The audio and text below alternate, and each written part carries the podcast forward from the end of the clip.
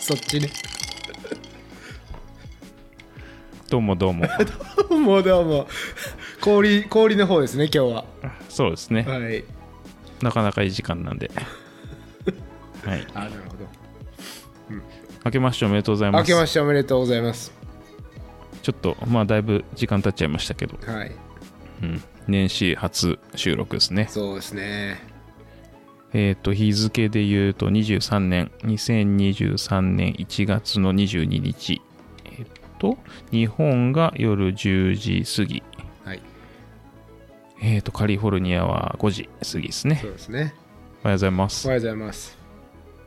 どうぞ今年もよろしくお願いします ちょっと、改め、 改めます ね。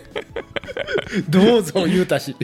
うんなんとなくどうぞよろしくお願いしますってなかなか聞かないですね。そうですね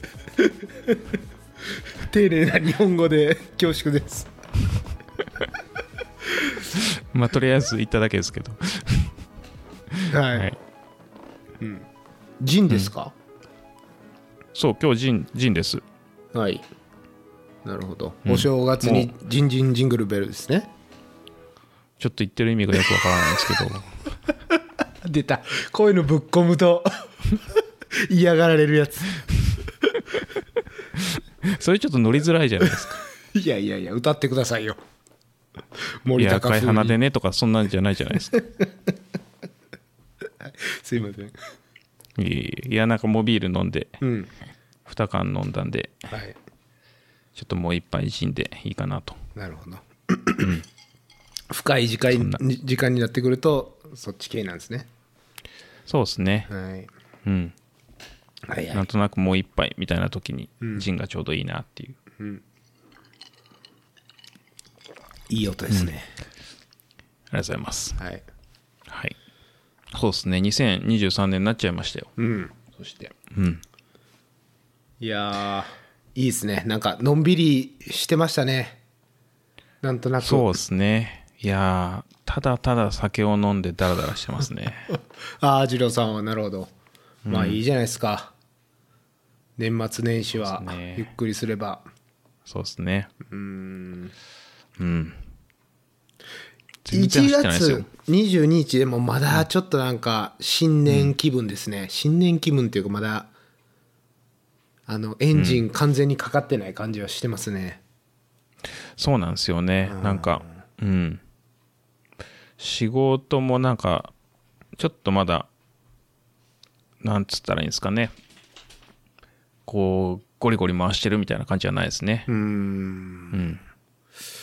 なんなんですかねこれリモートだから余計にそう感じるような気もするなうんなんか、あと日本で言うと、最初の週は、えっ、と、三が日休みで、で、すぐ、また週末が来て、うんで、成人の日があっ確かて、にまた月曜休みで、と確かに。なんか、うん、休みが多いんですよね、やっぱ。うんですねまあ徐々に、って感じですねそうですね。うんそんなとこですかね。はいはい。そう。で、2022年から2023年になりましたけど、うん深夜さんが2022年のエピソードは11個あったと。はい、そうですね、オフトレイルトーク11エピソードを配信させていただいて、はい。なんか平均すると月1ぐらいでしたね。収録で言うと多分そんな言ってないと思いますけど。そうそう、うん。前編と後編に分けてる部分も入れて11エピソードなんで、うんまあ収録で言ったら8回、9回ぐらいですかね、うん。もうちょっと配信してくださいっていう声がいっぱい来て ます。本当ですかいや、ちょっと嘘ですけど。 あなるほど。 いや、なんか、たまに、あの、聞いてますって言って恐縮ですっていう話があるんですけど、 はい。そんななんかもっと配信してくださいみたいなコメントはあんまりないんですよ ね。はい。そうなんですね。はいうん、あんまあんまりりないです頻繁だあんまりっとてか、はい、 うざいみたいな。なんですかね、あんまりそんなにいっぱいなくてもいいのかなみたいな。うん。うん。なるほどねうん。いやいそやんなそんもなう気ちょがっしてますとけどもうちょっとあるんじゃないかな2023年はありますかね。前向きちゃう ないやいやいやいや、なんか、やるって言ってやらないとなんかあれじゃないですなか。るほどねうん、確かにそうそうそうそはい う。いや、ネタが多いかなって気がしますけど、うんそうですね、あと、仕事もだいぶ落ち着いたそんで。こそこうん。そこはいいですよねうん。はいはい。そう。で、なんか、その11エピソードあって、ん再生回数が合計で3万1000。うんマジっすか、これ。マジだと思いますこれはねあのーつ我々が使ってるサウンドクラウドっていう、はいなんていうんですかホストサイトっていうんですかうん、そうですね。そこにまず上げてそこからアップルのポッドキャストとかグーグルとかアマゾンとかに、まあ、こう自動で流れるようになってるんですけどそこでは再生回数が見れてうんうん一応えっ、と2022年の再生回数は3万1000回うん。すごい。ありがとうございいやますーありがたいですね。うん平均 2700?2800 ぐらいか。そうですねすごいですね。はいそうなんですようん。うかつなこと言えないですね。いやいや。まあでもその3万1000回再生のうち1万5000回ぐらいは僕聞いてるんで、多分、え、 45%ぐらいじゃないですか。 いや、あのね、正直ね、結構聞いてます、オフトレイルトーク。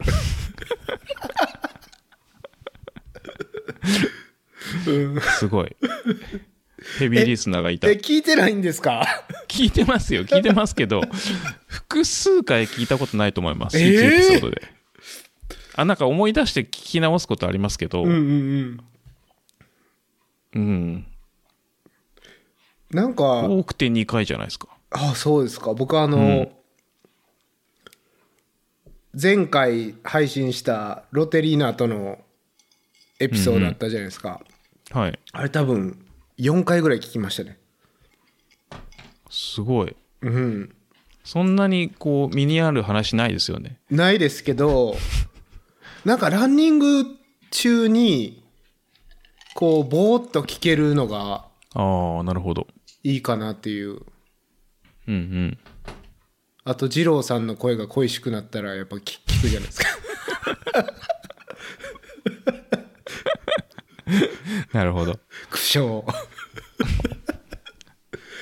はいそうそうそうそうなんですよまあありがとうございますとはい本当に、ありがとうございますいうことなんですけど本うーんいや、なんかそんなに聞いてもらってると嬉しいですね。そうなんですよね、はい、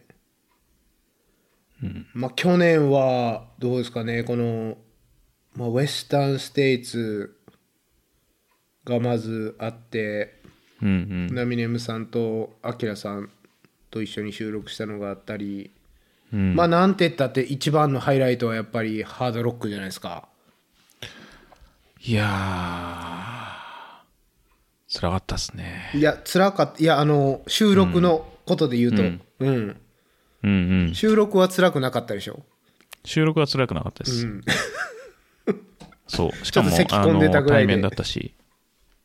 はい、そうですねそうなんですよね対面がそれだけですもんね言ってしまえばそうそうそう。なんでやっぱなんか、ハイライトですそう。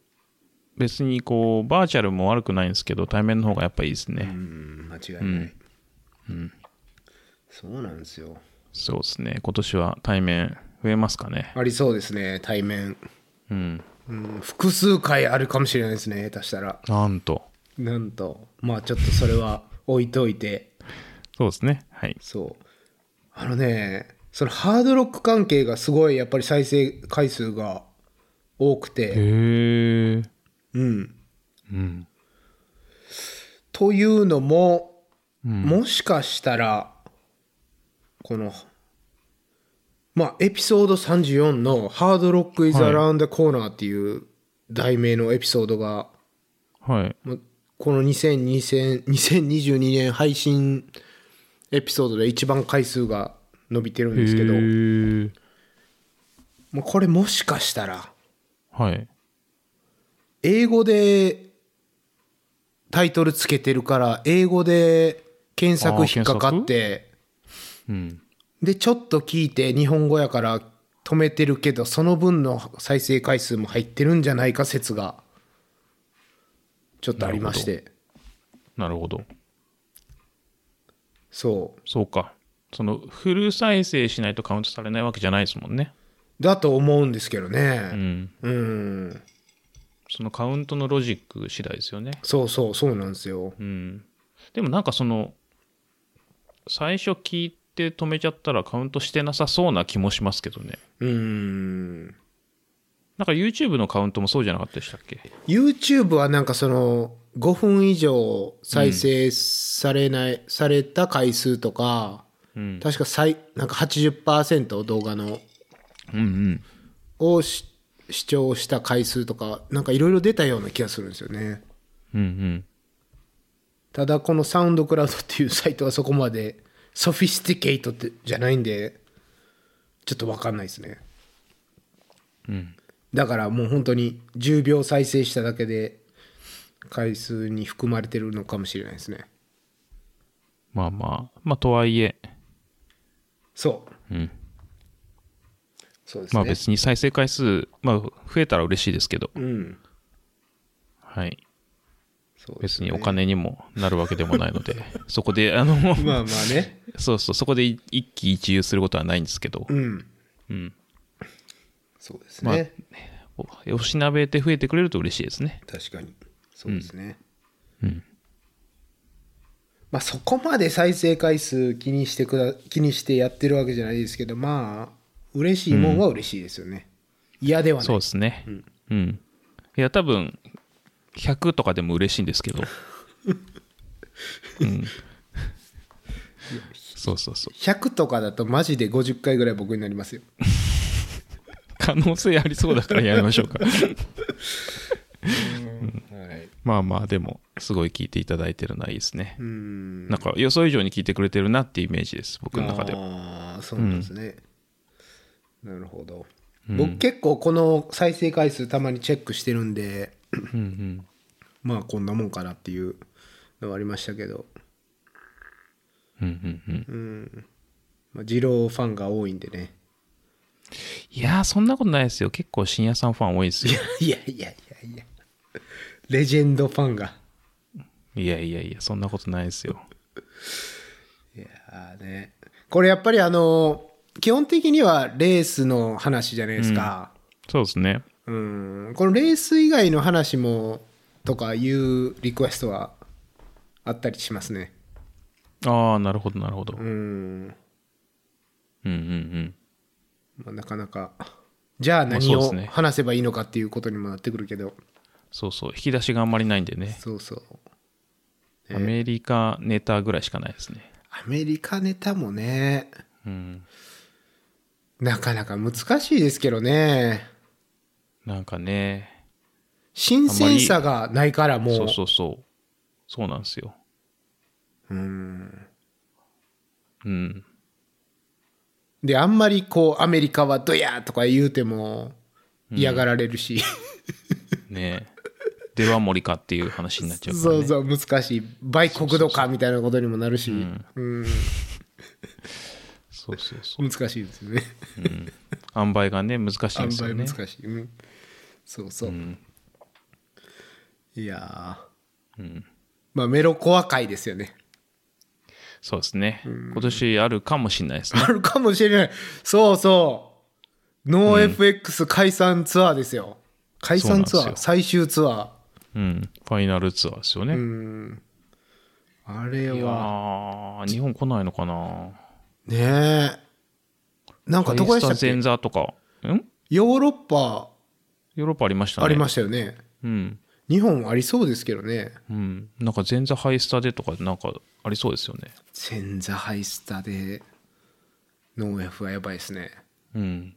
いや前座あれでしょ。前座えっとギミギミーズミーファーストギミギミーズで、 ノー、ノー F 出てくるっていう。メンバー同じやんみたいな。フそうそうそうそうそうァットマイクまた出てるみたいな。そうそうそうはいうん、ちょっとマニアックなネタで申し訳ない。はい。でもギミーミーズは多分継続ですよねきっとんでしょうね。うんまあお遊びバンドですからね完全うに、ん。はい。 誰がわかんねん。まあまあまあもしかしたらそう。そんな話があるかもなんかね、10月に LA でラストショーだみたいなうんことを言ってましたね。 10月か、まあじゃあ行きますかいやー、もう絶対チケット買えますけどね。うんもう行く気です、僕は。さすがに。いいや、や行きますよいた、こっちにいたら行くでしょうっていう話ですよね。うん、日本からわざわざ行くかはちょっと悩ましいとこですけど。うん、ちょっとまあ日本ステージがあればそっちにもちろん行きますけど確かに。うんいやー、ありそうですけどね、ヨーロッパ行くなら。うん1週間あったら、ね、3か所ぐらい行けるはずなんで。そうそうそう、もう年取ってるとはいえいやいや、そんな、そんなエピソードもあるかもしれないですよっていうね、そうそうそう話そうなんですけど。まあ一部の、 はい。一部の、はい。うん、再生200とかかもしれないです ねまあ、これはたただ単に我々が そうそうそう楽しいだけのエピソードっていう感じになってしまうかもしれないですけど。うんそうそうあと一部のあのメロコア好きの人がはい。そうなんですよね。聞いてくれるかもなみたいなそんな、まあ、そんなのもあるかもしれないですけど、そんな2023年もうなんかはい。椎名さんツイッターでうん。プランを書いてましたけどそうですよ。もうバッチリですよ、僕。うん。どんな塩梅ですかどんなまあ、僕は見塩梅見たんですけど。はいはい、そうですね。じゃあ、えっとね。いや、そもそもやっぱり最近レースが売り切れるじゃないですか。うん。これ前、そうなんですあよねのエピソードでも言ったんですけどなんでもう早めにうん。動いてしまおうというところですよね、やっぱりうん。うん。なのでいつもは結構先延ばしにしてるレースエントリーをもうちゃちゃっとやってしまいました来今年に関しては、はい。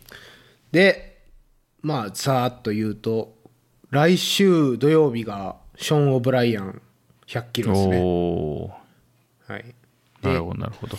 2月にベンチュラマラソン、はいは二い。郎さんのフルーツのベンチュラでマラソンを走りで4月はついにボストンマラソンに行きますなんと、デビューですかデビューですおっと、はいついに。はいで6月にまあサンディエゴなのかコヨーテ・トゥ・ムーンなのかという話もありましたけどうん。サンタモニカ・マウンテンズ100マイルに出ます通称サモですね。サモと言ってますねはい頭文字を SAMO 取って。はい、うん。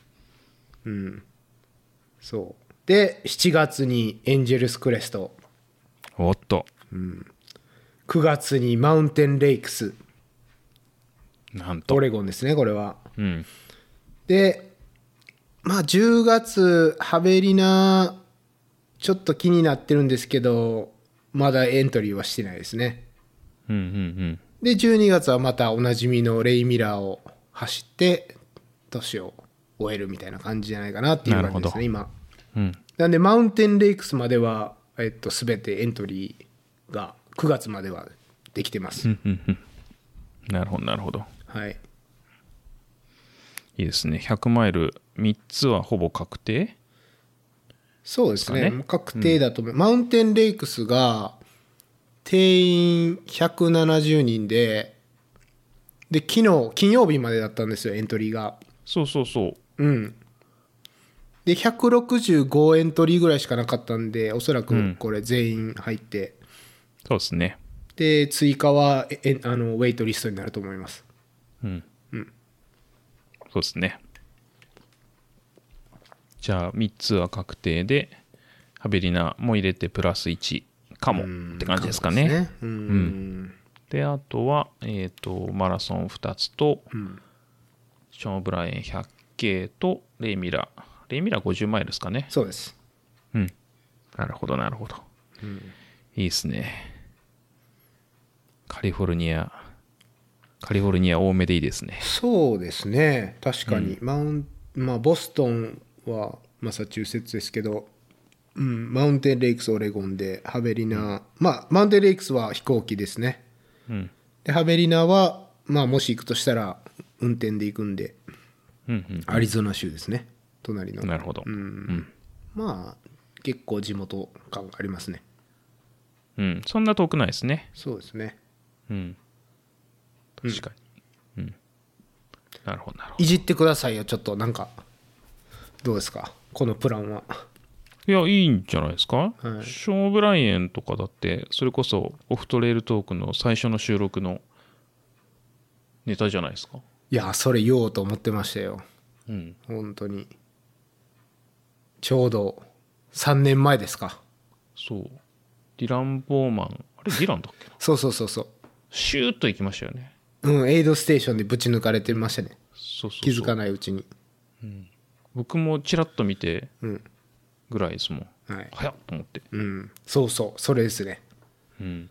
そのレースです懐かしい。懐かしいエピソード2じゃないですかあれうん。いやそれであのもう完走できればウエスタンクオリファイなんで安心ですね。安心っていうやつですねうん。ササモはクオリファイじゃないから、うんうん。まあ、あとはエンジェルスクレストとマウンテンレイクスでまあチャンスはありますけどうんうんうん。エンジェルスクレストはこれハードロッククオリファイヤーなんで、じゃないですか。はい。やっちゃいますか。そう。2019年に走ったエンジェルスクレストで、ハードロックはあのエントリーしてたんですけど、もう切れちゃったんで、それが、うんうん。うん、クオリファイしないといけないんですよね。確かに。なんで結構バッチリかなという感じはしてます。うん。なんかいい塩梅な気がします。なんか春はマラソンうん。だし、まあ多分それでスピードトレーニングもするし、うん。そこから100マイルに移って、さあもう、エンジェルスクレスト、マウンテンレイクス。まあ順番があれですね、そのサモで一番タフなエンジェルスクレストが来ちゃうっていう。うん。マウンテンレイクスは若干こう、イージーモードじゃないですか。マウンテンレイクスはもう観光気分ですよ。うん、美味しい空気を吸いに行く森のレースですよ。そうですね。はい。マイナスイオンを拾いに行くみたいなね。そうそうそう。そう OL みたいなこと言 うな。 いや、だって南カリフォルニアにないじゃないですか。いや、最近感じてますよ。 ああ、そうだ。めちゃくちゃ緑ですからね、今。うん。災害とともに来ましたね。そう、災害とともに豪雨が続いて。日本でもニュースになってますもんね。うん、なってます、なってます。だって、モンテシートっていうサンタバーバラの、そうそうそう。まあ、ベンチュラからそんな遠くないところに、すごい雨が降って、土砂崩れとかで、それが日本のニュースになってる映像見ましたよ。うんうん。モンテシート良くなかったですね。あそこ多分山火事の被害が前もひどかったから、地盤がね、ちょっと弱いんですよね。その前の山火事の後も雨降った後、こう、土土砂崩れうん。になってましたし、今回のもすごいひどかったですね。すごい、まああの、山沿いの町なんですよね。町というかもう村ぐらいのレベルの気もするけど、そうそう。うん超高級うん。住宅街で、そうなんですよ。あのー何でしたっけイギリスのプリンスが住んでるとこですよ。あ、そうなんですかはい。誰でしたっけハリーでしたっけあ、ハリーあそこに住んでるんですかそうそう、モンテシトなんですよ。へえ。ハリーさんとメーガーさん。なるほど。暴露本出したばっかりの。そうそうそうそう。はいはいはいはい。嫌がられそうですね、住んでる人に。いやーそう僕も本当そう思うんですよなんか結構静かなところで、ひっそりとしたい感じの人が住んでるのに、うんうんあんなパパラッチを寄せつけるような人たちがいて嫌だろうなとは思ってますうんそうまあまあ、まあまあまあちょっ とそうそうそうはい、まあそん広がんないそうそう広広ががんないからいやうちの奥さんがねめっちゃ好きなんですよへえほんまに俺のことより詳しいんじゃないかっていうぐらいなん か熱弁してくんですけどもう全く興味ないんでふんふん言って聞いてるんですけどいつもじゃあ買い物行かな いといやーそうそうまあそんなよくまた広がる、うんまあそうですこねの前教えたクロワッサンの店が近くにあります行きましたうん美味しかったどうででしすたねあそこ美味しいですようねんうんでもねものすごい高かったですねあそうですかはいチョコクロワッサン1個5ドルぐらいしましたねああしますしますうんうんしますね金持ちなんかのうんなんて言うんですかねあれ日本の白金にあるパン屋さんみたいな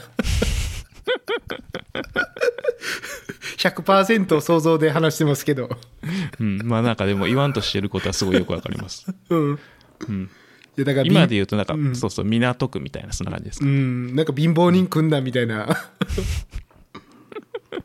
そうですねなんかすごいいい感じのとこにありますもんそね、うそうそうなんですよ二郎さんにいろいろ教えてもらって、い、えいえはい行きましたそうそうそう、そうでなんかねその雨の話で言うと、なんかベンチュラで同僚があのインスタのストーリーズに上げててなんかアメリカらしいなって思ったのがあのベンチュラってこう海沿いの町なんですけど、うんまあ、すぐ冠水するんですよねほあの多分カリフォルニアでも町ってほとんどなんか大雨降るとすぐ冠水するじゃないですしか、ますまあ、基本その雨が降らない設定だからそういう設計なんですよね、ん海沿いの町であっても、うんそうでなんか結構久しぶりにすごい冠水であのベンチュラの町であのジェットスキーしてましたねああよ、見ますよねニュースでうんマジっすかそそうそんなに冠水したんですねそうそうなんですよ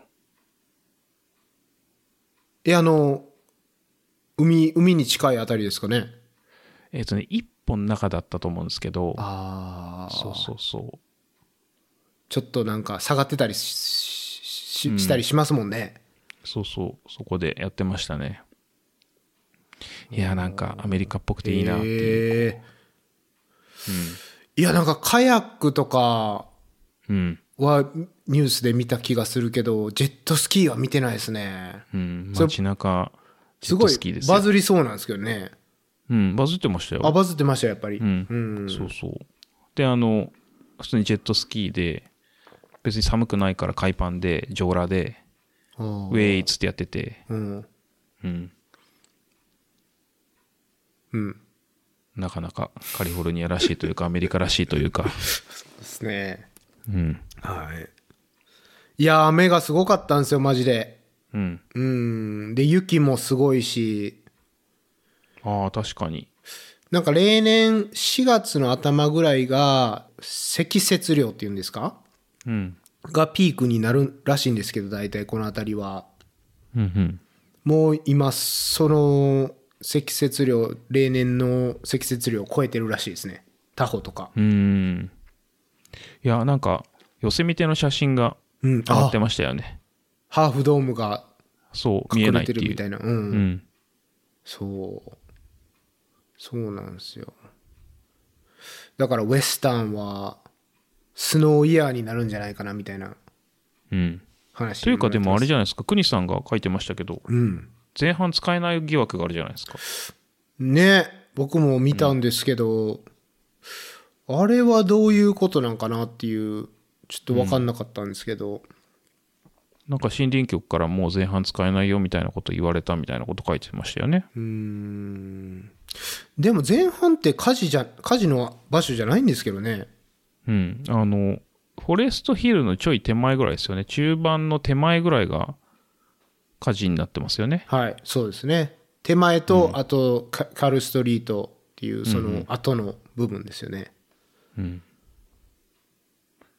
だから前半が使えないっていうのはそのパーミットの問題なんですかねうん。直接コースにはインパクトないけど、まあそのエリアうん一体なのかもしれないですけどね。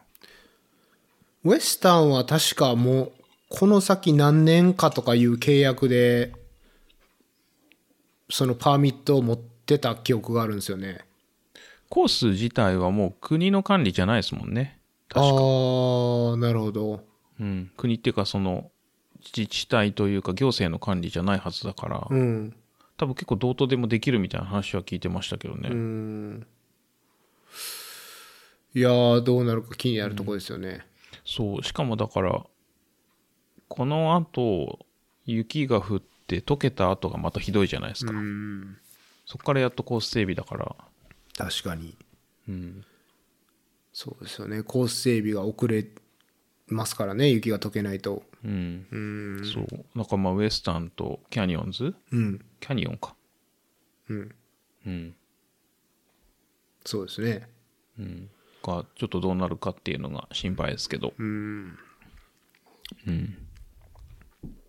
なかなか。まあ、とはいえ、あの、いい側面は、ずっと水が足りてなかったのが、うん。えっ、と、水の量がやっと、通常レベルぐらいまで戻ったんでしたっけなんかそんな感じですよね。うんさすがに、ここまで降ると。降るとうんはい。まあまあ、そんな、まあどうなるかわかんないですけど、雪降って溶けて、その後、うん。そういう感じですかね。はい。うん、だから、まあウエスタンもそうですし、タホとか、あそこら辺も、雪山になっちゃうところのコースはどうなるかわかんないですよね。うん。ハードロックとかもどうなるのかっていう話うですよね。ん。まあ、開催があってもコースがちょっと変わったりしますよね。雪が多いと。そうですね。うん。うん。まあでも、フィニッシュは、あの、高校のトラックなんで。はい。はい。平地なんで。そうそう。うん。あれさえ同じであれば僕はいいですけど 藤田に関してはまあ、高校は燃えないですよね。そうそうですよねうん、うん。大丈夫だと思います。はいシャワーが使えないぐらいだと思います。シャワーも我慢しますうん。はい、大丈夫です。はい、うん。いやそうもうそれでねやっぱりあの、前も言ったけどこの2月のベンチュラマラソンと4月のボストンマラソンに向けてもうマラソンで頭いっぱいなんですよ今うんうんうん。で結構平地ばっかり走っててやっぱ体にガタきますねえこー、うダメージが大きい。アスファルトは良くないですね。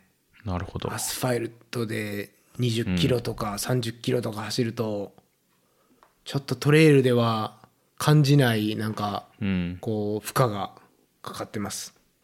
なるほど。トラックとか近くにないんですかトラックありますね。はい。うん。行ってます、週1回。うん。多分トラックの方が足には優しいですよね。あーでもトラックもね、あのーかなり頑張って走ってるから、うん。きますよね、体に。なるほど。久々にベーパーフライ吐きましたからね。お先ー、や週るの気でトすラッねク。でもうやる気満々ですようん。ちょっとねあの目標にちょっと届かない気がしてて今あら。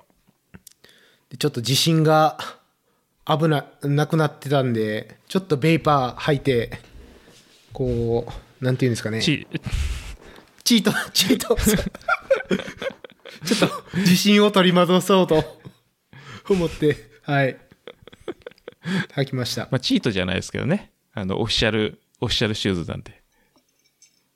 うん。そう、オフィシャルス。BQO は大って書いた、えっと、ベイパーフライ履きました。いけんじゃないですか。はいそう。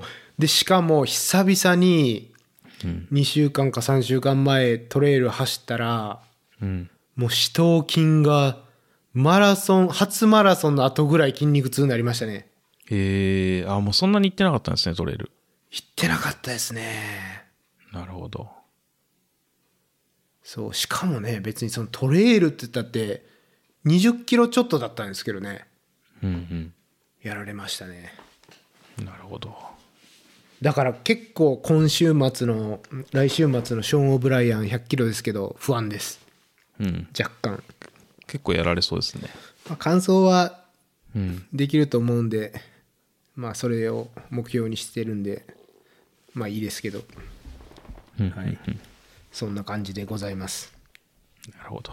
はいじゃあマラソン頑張って、はいマシャン・オブラインやって、マラソンやって、うんで、えっ、と、サモ。はいで、本命エンジェルス・クレスト。そうですね本命エンジェルスクレストでしょうねこれうん。うんいやー、楽しみですね、今年。そうエンジェルスクレストはお祭りですようん。うんすごいですよね。はい北野さん出るし、日本からはナミネム、JJ さん、アキラさん、うんあとサクさんもかな。そうそうそういやーこれはやばいですね。ほんチームジャパンですね LA で散らかしてるイメージしかないですね。えなんか親友あれ、はいガヤでなんか来られる方もいらっしゃるんじゃなかったでしたっけ、いるかもしれないですね。ああそういう感じなんですね、そうですね。まあ、ガヤ枠後ほど。後ほどはい、はい。はい、うん。そうチームジャパンですねこれ AC は、いや、楽しみだな。はいうん。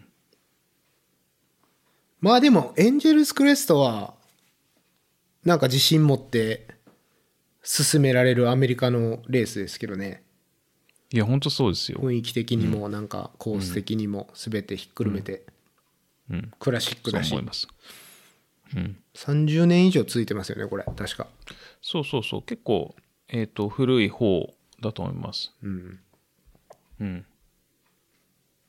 はい僕もだって唯一複数回出た100マイルですかねえら。うん。二郎さんが複数回出るっていうのはなかなかのレースのはずですよねうん。まあ、もちろんそのカリフォルニアに住んでたっていうのもありますけど、うん住んでない時に出てんのが2回ですからねう。ーんうん。 2回は日本から日本からです。うーんなかなかですねそれはうん。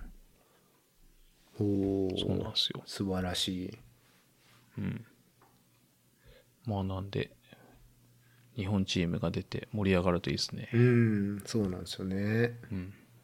エンジェルエンジェルスクレストはあの僕が初めて完走した100マイルなんでうん。めちゃくちゃ思い入れがあってうん。結構その時のエピソードをいつか話したいなと思いつつ3年が経ってしまいました ねじゃあ、今年やりま すか。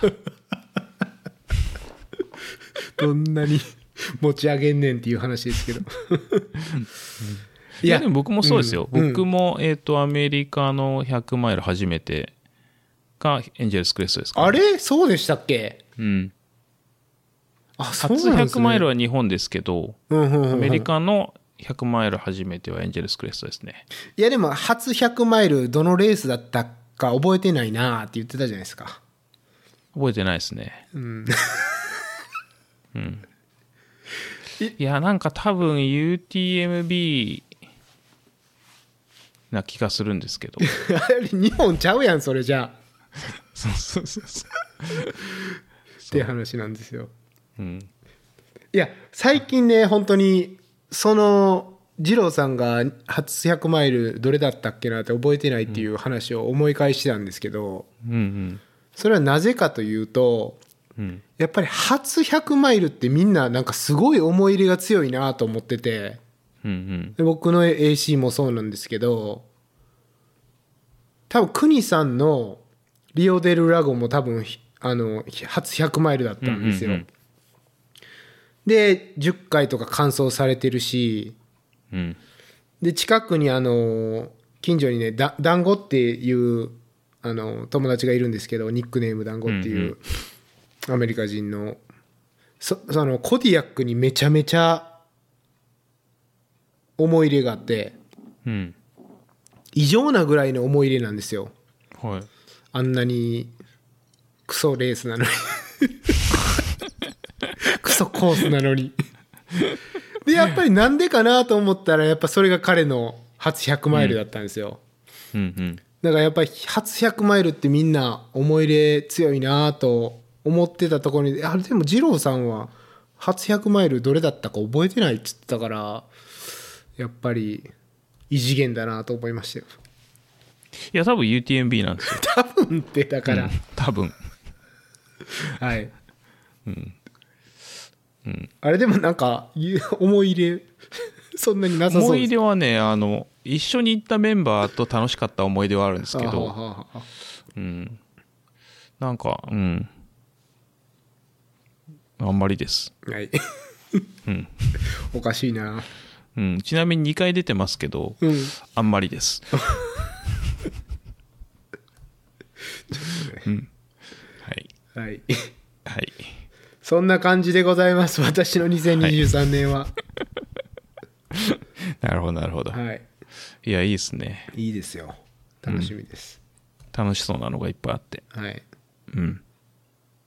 では言っときますかレレジェンド二郎さんのはどうですかそうですね。まだなんかあんま決まってないのもあるんで、なんとも言えないんですけど、はいまあ1月はお休みうんですね。2月も、まあ、半分ぐらいお休みですかね。おううん。2月後半ぐらいからちょっとずつ動き出して、うん3月はそうですね。まあ、何もしないかもしれないですね。あれまあ、ちょっと、ちょっと走るぐらいじゃないですかね。うん、えその1月2月のお休みっていうのはどういうことですかまあ、多分ほぼ走らないってことです走らないってことではい、うんまあ、ちょっと走るかなぐらいだと思います。はい。そんな、まあ、通常運行ですけど。はいはい。で、まあ、3月ぐらいからちょっとずつ走り始めて、4月にちょっと、個人企画の100マイルをやろうかなと思ってますね。え二郎さん企画ですかうん。おおマジかうん。あ、でもね、あの、基本労働です。ああそうなんですね、うんうん。でちなみに名前が、うんえっ、と、ビア100です。ストレートに来ましたねはい。い嫌な予感しかしないです ねや、そんなことないです よ。そ楽し楽しそうな、なんか楽しそうな予感しか。う飲まされる感じしかしないですけど ねいや、そこはあの自由ですよ。あ自由かはい。なるほあどの、一応、神奈川県のブリュワリーを10個もあるっていうのを目標にしてますね。でそこで、まあ、飲むか飲まないかは個人の自由で、おーうんまあ、なんか、5人か10人ぐらいでやればいいかなみたいな、そんな。えそれちなみにはい。距離は距離は100マイルです。出た、愚問でしたけど一応はい。ということはあれですよねえそれって営業時間中に10個回るってこと、そうです、そうです。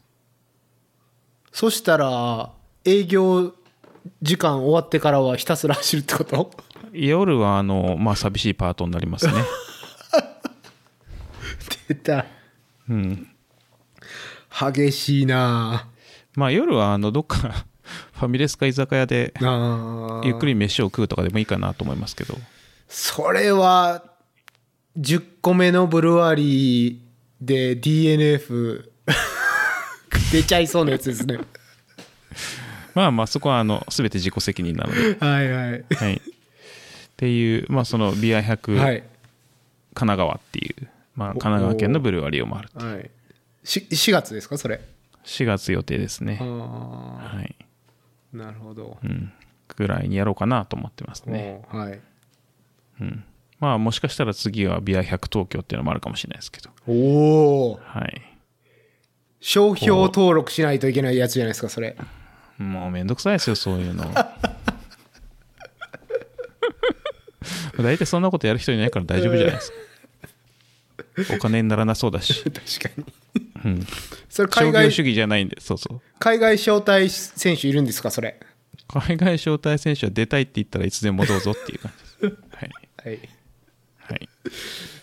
なるほど。はいい、いっすね。レーバー。もありませんけど。はい。はい。そえそれって、あ、あれなんですか。エントリー方法とかはどんな感じになりそうなんですかエントリー方法は、えっ、と、うん僕に連絡すればいいと思います。 DM 関係 DM みたいな、はい。はいはい。なるほどうん。じゃあ二郎さんに DM するなりそうそうそうそう。ツイツイートとかソーシャルメディアで「ビア100神奈川出たい」って言って、そうですね。オフトレイル投稿をハッシュタグにしてつけつけてくださいそうすねそれでいいんじゃないですかまあ、全然いいんじゃないですかね。それそれがいいと思う、DM じゃなくて、うん。うん、ソーシャルメディアでうん。一切文句は言いませんっていう前提 です。そりゃそうでしょう自己責任ですからね、そうそうそうそう。そんな、まあ、ちなみにあのバックルもありますから。ええ多分、多分あります。すげえこれから作りますけど。いやいやもちろんこれもちろ作作るんというか作ってもらうんですけど。うんこれはまあだからフィーとかはちょっとまだ全然決まってないですけどね。いやいやこれからですね。全部。売り切れますねあとこれ酒は代、酒代死ぬほど持ってこいっていうぐらいですか。確かに、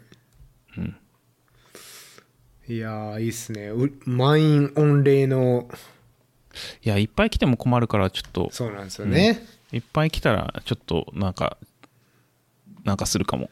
うん、うん、しんないですね。はいまあ、そんなやりたい人いないと思うんですよね。いやー、いやー楽しみですねそうですね。うん。基本、あの、えっ、と、自己責任と、飲み代と、はい DNF した時の足代は持ってきてねっていうぐらいですかね。確かに多分制限時間も長めですよねそれ制限時間は多分何時ですかねあんま考えてないんですけど30ちょいはあると思います35ぐらいはあると思いますね、おおうん、いいっすね飲む時間が必要なんで、そうそうそうそうん、ううんちょっとお昼寝もする時間あるかもしれないですねそうそうそうそううんいやいやいいっすねはいそんなの考えてます、二郎石塚プレゼンツでうん、はいコースはねほとんど決まってるんですよ、おううん、ということはブルワリーそうも決まってるってことですよねそうそうそう、うん営業時間ちゃんと見て、はい今のところ今現時点の営業時間を見て、あこのコースでいけそうだねみたいなうん感じなんでまあちょっと変わるかもしれないですけど、うん、大体決まってますはいはい。そんな。はい。いや、ちょっとこれどうしようもはない2023年の定着トピックということで。どうしますかね人集まんなか ったら。一いや人でできるやかなるでしょ。一人ってことは絶対ないでしょ。うん。一人はね、あの、もう一人一緒にやってくれる人はいるんで、はい。そう、それは大丈夫なんですけどう。んうんうん。うん。いや、やっぱガヤ枠とかもね、あったら、二人だだけでも、まあ、ガヤは来ますよ、多分。そうですね。うん。うん。そうそう。まあ、いやそんな。はい。そんなこんじなゃ考あえてこまれす。は追って、そうですね。詳細は。詳細はね。うん。ですね。で、まあ、4月はそんな、まあ、どうしようもない企画をしながら、5月は、えっ、と、阿蘇のボルケーノトレイルっていうのがあるんですけど、ほう。なんか今年1回目ええもともとあるトレイル、あ阿蘇ラウンドトレイルっていうのがなくなって、そのボルケーノトレイルっていうのができたんですけど、そうなんですね。そうそう、なんか、もともとそれ出たかったんで、うん。出ようかな、みたいな。100キロかなうーん。うん。か、えっ、と、秋吉台っていう、鍾乳洞があるとこ、中国地方の、うん、そこの60キロかなのトレイルどっちかに出ようかなと今考え中ですね。おーいいっすね。うん。で、6月は今んとこスカウトマウンテン、前から言ってるアイダホの100マイルに出ようかなとやっぱ思っていて、ちょっと、まあでも、えっ、と、埋まらないので、まだそんなメジャーじゃないので、うんうんうんギリギリまでちょっと考えつつっていう感じですかね。出張にできたらいいなみたいな、そんな、そんなことを考えながら予定してますね。うん。そう。で、もし行けないんだったら、奥信濃出てもいいかなと思ってるんですけど、奥信濃っていう長野の100キロはい。か50キロかな。うんただなんかもうちょいで埋まりそうっていう噂を聞いて、うんうん、どうしようかなっていう、ちょっと悩み中ですあね。ーうん。はい。で、7月がハイロンサム。うん。さっきちらっと出ましたけど、ハイロンサムっていうコロラドの100マイル。うんまあ去年、ハードロックであんだけ打ちのめされたけど、懲りずにもう一回コロラドですね。いやーなかなか厳しそうなやつですよねそれうん。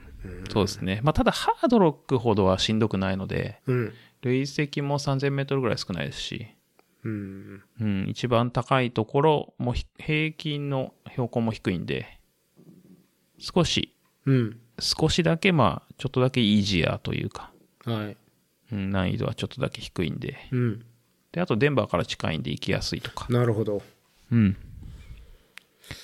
まあ、なんでかっていうと、まあ、コロラドやっぱいいところで、うんハードロックもすごいいいんですよ。マジでね、山とか最高なんですよ。うんなんだけどね、ただただ辛いんですよ。うんで、ちょっと山岳レース要素がすごい強いんで、うんもう少し難易度が低いといいかなっていうのあうーんなるほどで、うん、あ確かとにはあの、コロラドのブルワリーに去年全然行けなかったんで、うんうん、行きたいなと。確かにうん、で、ハイロンサム自体はすごい前から出たいなと思ってて、うんうん、バックルがまあ超絶かっこいいんですけど、うんうんそう、それもあって、うんで、今、ウェイトなので、まあ、実際出れるかどうかわかんないですけど、まあ、出れるんじゃないのっていう主催者のコメントが、うんおーうん、ケリーさんも言ってくれて、うんうん。うん、っていうので、まあ、出れたらいいなっていう。で、そのハイロンサムが、えっ、と、エンジェルスクレストの1周前なんですよね。うんなので、まあ、ハイロンサム走って、カリフォルニアに移動して、まあ、エンジェルスクレストを走る、えっ、と、チームジャパンを、こう、ガヤしに行くと。おお来た来たうん。まあ、でも、あの、みんな、えっ、と、誰だっけ、JJ さん以外はみんなソロなんで、そうなんですよねそう、まあ、クルーできないんですよね。うんなので、まあ、触るとアウトなんで、うんまあ、頑張れ、っつってうん言うだけですけど。あれ JJ さんは誰かクルーされる方がいるからクルー枠にしたんですかねいや、えっ、と、いないっつってました。あそうなんですねうん。じゃあペーサーそうそうそう。まあ、ペーサーか来るか分かんないですけど、そうそう。で、まあ、サイちゃんも行けたら行きたいって言ってたんで、おおうん。まあ、何かしらできることはあると思うんですけどう、んうん。まあ、深夜さんとか北野さんとか、まあ、サクさんとか、アキラさんには何も手伝いはできないと。うんけど、まあ、応援してきたらいいなっていう。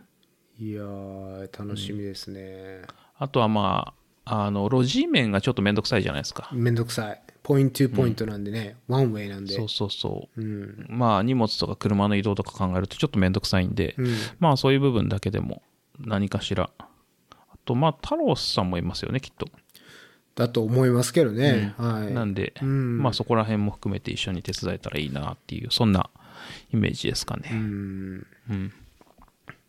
まあでもねハイロンサムの1週間後ですからねうん。なんて言ったってそうなんですよ。まあでも ペーサーできるでしょまあできたらいいですううね。んうん。ちょっとハイロンサムが当たってほしいなっていうそのウェイトリスト10番目でしたっけハイロンサム10は番ですね。あのーそれエントリーは何人なんですかえー男女で分かれてますよね確か150、そうです。で、なんか150で、75、75のはずなんですけど、うんなんか、ロッテリーの当選が女性が68人、男性が63人だったんですよね。へえだからまあ、その、多分違う枠の人が何人かいて、っああていうことなのかななるとほど思ってて、その、ボラ枠とかそう、前回優勝とか、うん、まあ多分そういう枠なのかなと思ってて、はいで、男女平等でまあ人数終わってて、うん、うん。で、じゃあまあ男性が10人キャンセルしないと僕も入れない。うん、なるほどね。まあ大体75人中10人キャンセルすればいいってことですよね。そうですね。うん。まあ、いけそうですけどね。うん、なんか例年だと行くよっていう話なんで、まあ、期待しようかなと思ってますね。うん。そんなんで、まあ、ハイロンサム行って、はい走って、AC でガヤしに行くと。うん。まあ、それでさっきのスカウントマウンテンじゃないですけど、まあ、ここら辺も出張にできたらいいかなみたいなのはありますけどね。ちょっと調整しながら。うんまあ、どっちかだけでもっていうところですかね。ううんん。そんなことを考えてますね。うん。で、あと8月はなんか、また別の九州のレースがあるんで、去年が第1回、第2回かななんか、えっ、と、震災じゃないや、えっ、と、災害復興でやってるレースがあって、はい。ヤッチロドラゴントレイルっていうのがあるんですけど、へうん。まあ、それに行けたらいいかなっていう、そんな感じですかえ。うね。ん。うん。まあ、でも8月なんで、まあ、暑いんで、あんまり無理せず、あー確かに。うん、っていう感じですね。で、9月は、えっ、と、まあ、メインはマウンテンレイクスでおお、すね。二郎さんもマウンテンレイクス。知ってるでし ょいや、知ってるけどさ、ちょっとあの、心の声を。なんだいぶ前か、からあ知っんまてるじゃりないイージーな、出る感じがしないから、そうそう。うん。うん。ハードロッカーがマウンテンレイクスに来るのか。マイナスイオンをね。うん、前ですよね。OL みたいなこと言うな。いやいや、まあまあ、南こカリれフォはルニアじゃねないけどね。、半そうそう分観光、ブルワリーめ巡りつつそうそうそ100うマイル走るみたいなそうそうそう立。ち位置ですよね。そうですね。もう一人、あのビエ、ビールギークがいるんで。そそうそう、北野さんもね、これ入ってるから。うん。 うん。ちょっとこれは旅行の日程を合わせないといけないですね。そうですね。うん。うん。いや、いろいろ行きたいですよ。何曜日に入って何曜日に帰るのかみたいなとこをねう。ん。そうそう。で、なんか、あと、名前見たら、日本人らしき名前の人がもう二人いましたね。ああ、多分ね、アメリカ在住の方だったと思うんですけど、ね。だと思います。うん。あなんか、えっ、とそうオレゴンっぽい人と、うん。どこだったか、もう一人もそんな遠くなかったと思うんですけど。うん。そうそう、あれ、あの、海外からエントリーしてる人は国の名前が、名前の後についてたんで、二郎石塚、かっこ JPN とか入ってたから、うん。確かその二人は、うん、JPN 入ってなかったですね。入ってなかったですね。うん。そうそう。うん。一、人はなんか結構走られてる方でしたね。えもう一人はレースが2つぐらい。クイックシルバーっていうカリフォルニアの100系かなぐらいしかなかったんで、ー、なるほど。うん、そんなでもないのかなとか思ったんですけど、うん、うん。っていう、そんな2人がいました楽しみでね。すねまあ、なんせ、えっ、と、癒し系レースなんで、はい。そ森の中をひたすら、う。うん。累積も4000ないぐらいですね。うん、 4000メートル。ないですね。はい。いいですね。森と湖の周りをそう走そるうそう。レースです。そう一応サブ24バックルがあるので、うん。うん、まあそれかなっていうああ、間それ狙違いでないでしょうん。う。 うん。そう。なんですよね。まあ、で、とはいえ、もし余裕があれば、えっ、とですね、マウンテンレイクスの1週間前にホークハンドレットっていうのがあってです ね、またね、すげえ微妙なとこなんですけど、うん、カンザスかな。 どこやねん、それ。あれ、あれですよね、カリフォルニアの人もカンザスって言って、あの、地図させないやつうでんすねさせない、させない。うん。そうそうそうそう。よくあるやつです。はいまあ、なんか、あそこら辺ですよ。うん。まあそれがの1週ホークハンド間レット前。うん。あの、ついでにやっちゃえばいいじゃんみたいな。うんホークハンドレットもね、バックルかっこいいんですよね。でしょうね。うん。白頭足でね、うんかっこいいんですよね。え、それ累積はどれぐらいですかホークはね、そんなないです。累積3000とか、そう、おおー。確か。多分そんな変わらなかったです、マウンテンレイクスと。うんなるほどじゃあフラット系のやつをバックトゥバックで走ることになるかもしれないってことですねそうですね。はい来ましたねちょっとまあ、そんなことを考えてますね。うんまた疲労骨折するんじゃねえかっていう話いもありやますけどバックトゥバックはやばいですよねそうですね。まあ、大体あのエンデュランス2週連続やると疲労骨折しよますくからな。いよくないまあ、緩やかに、はいまあ、できたらいいな、みたいな、そんな感じですけうど。んで、あとは、まあ、新越ですね。新越はもう走らないと思いますけど、うんまあ、ボラか何かで。うん。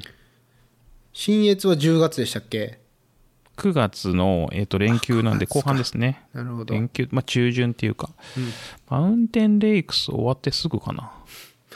激しいですね多分そんなスケジュール、まだ多分正確に日付出てないと思うんですけど、うん、ホークマウンテンレイクス新越ってことですね9月はそうですね。忙しいうん。うん